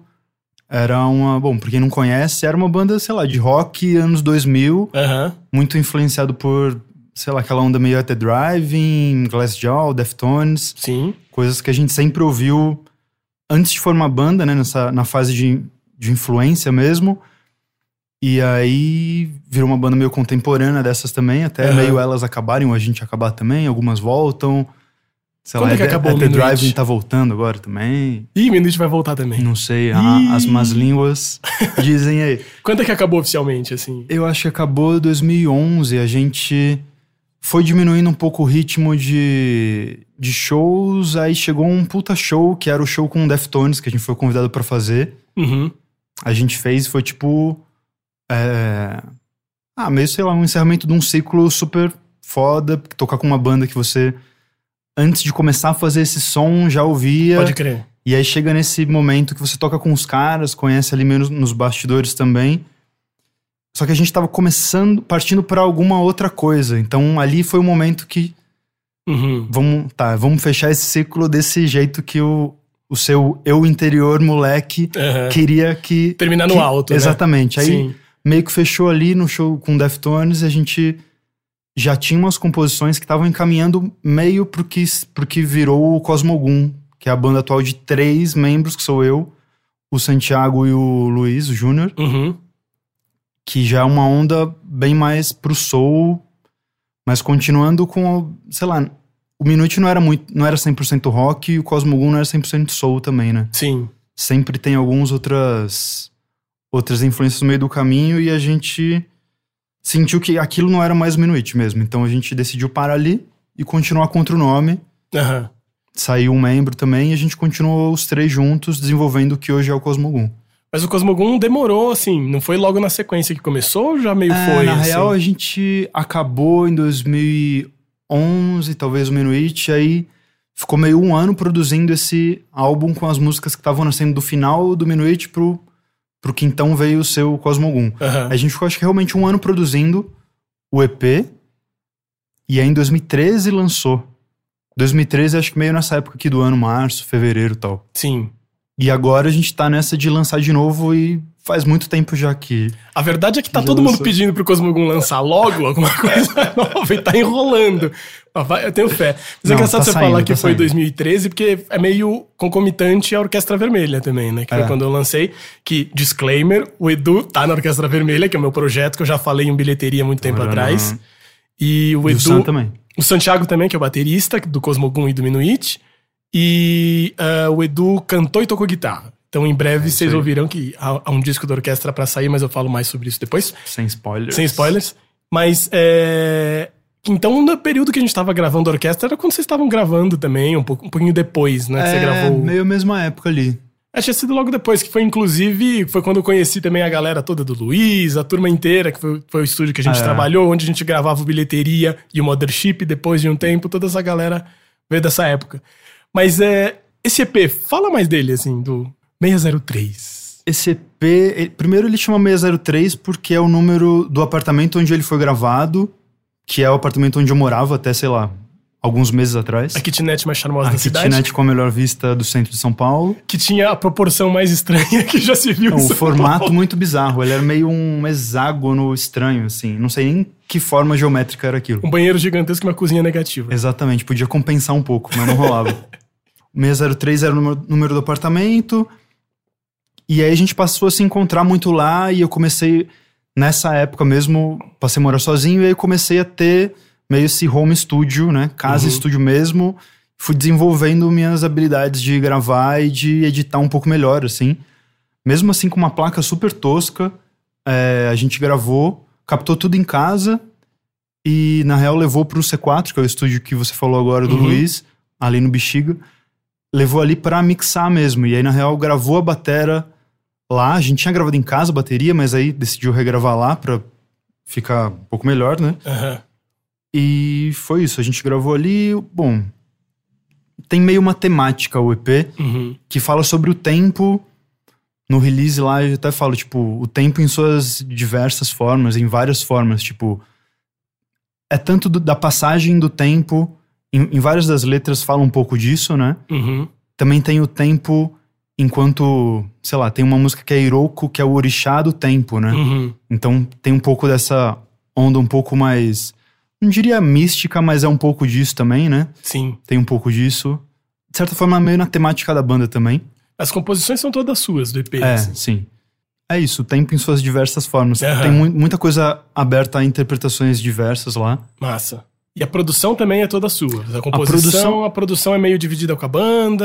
É, na real, o formato que a gente acabou fazendo, que, sei lá, acho que no, Minu- no Minuit também era um pouco assim, eu meio que levava, e no Cosmo também levo, umas ideias mais baseadas em alguma ideia de canção, assim, alguma ideia, algum mote, que Aham. seja, sei lá, se vem pra mim alguma coisa baseada ou na letra, ou uma ideia de melodia, ou um refrão e um verso, algum, alguma forma, que não é muito definida, cada uma é uma, uma história. Aham. E acabo levando pra banda e ali, como a gente toca algum, algum tempo junto já, tipo, tocou alguns anos no Minuit, eu com o Júnior e o Sam, e depois a gente ficou esse um ano nessa gestação, e depois veio o, o Cosmo mesmo.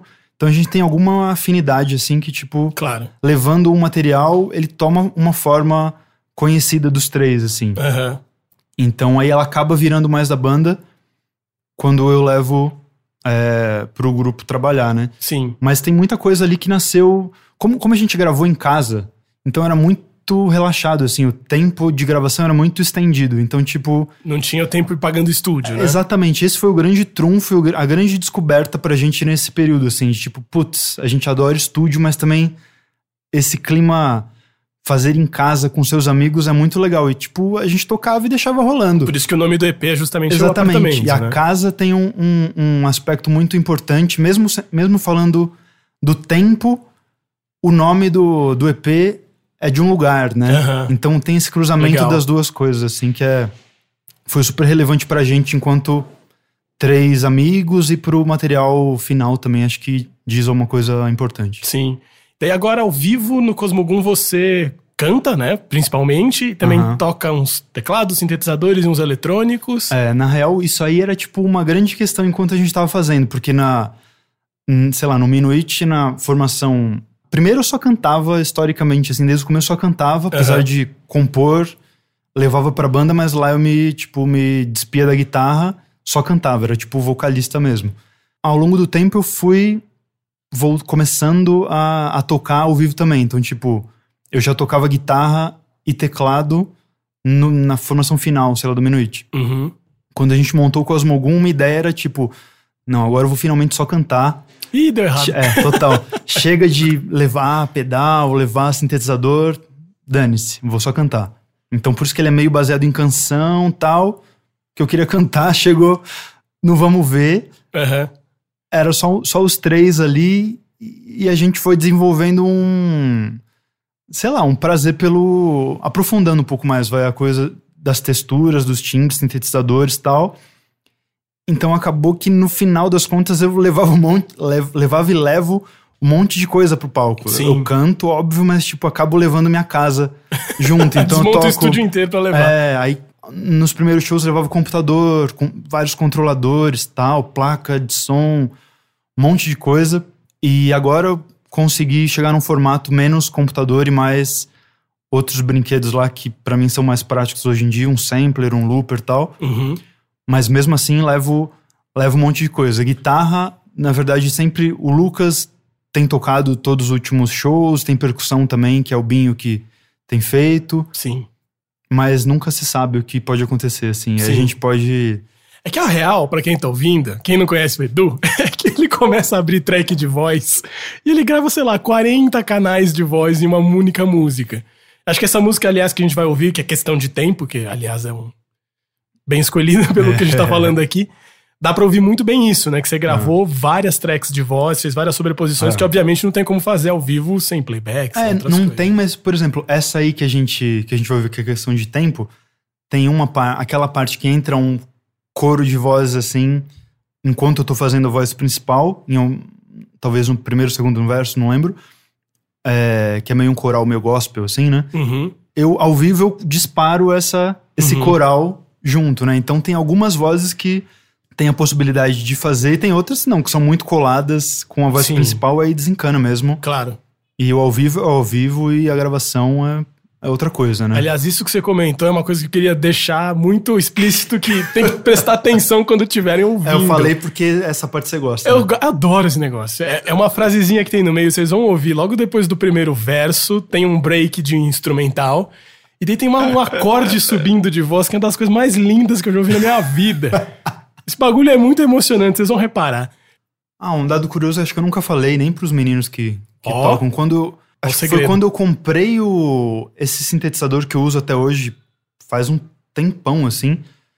É, eu meio nem sabia tocar também. E aí, tipo, eu fui. Eu lembro de sentar, selecionar o timbre que era meio de piano elétrico, assim.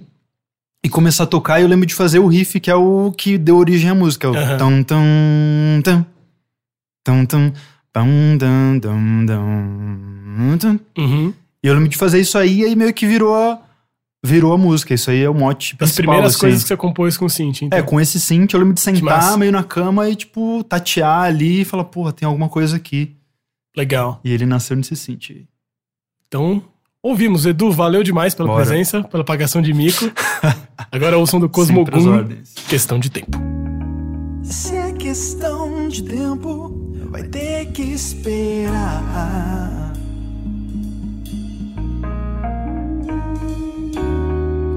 Se souber de algum atalho, eu vou duvidar. Muitos já caíram nessa também.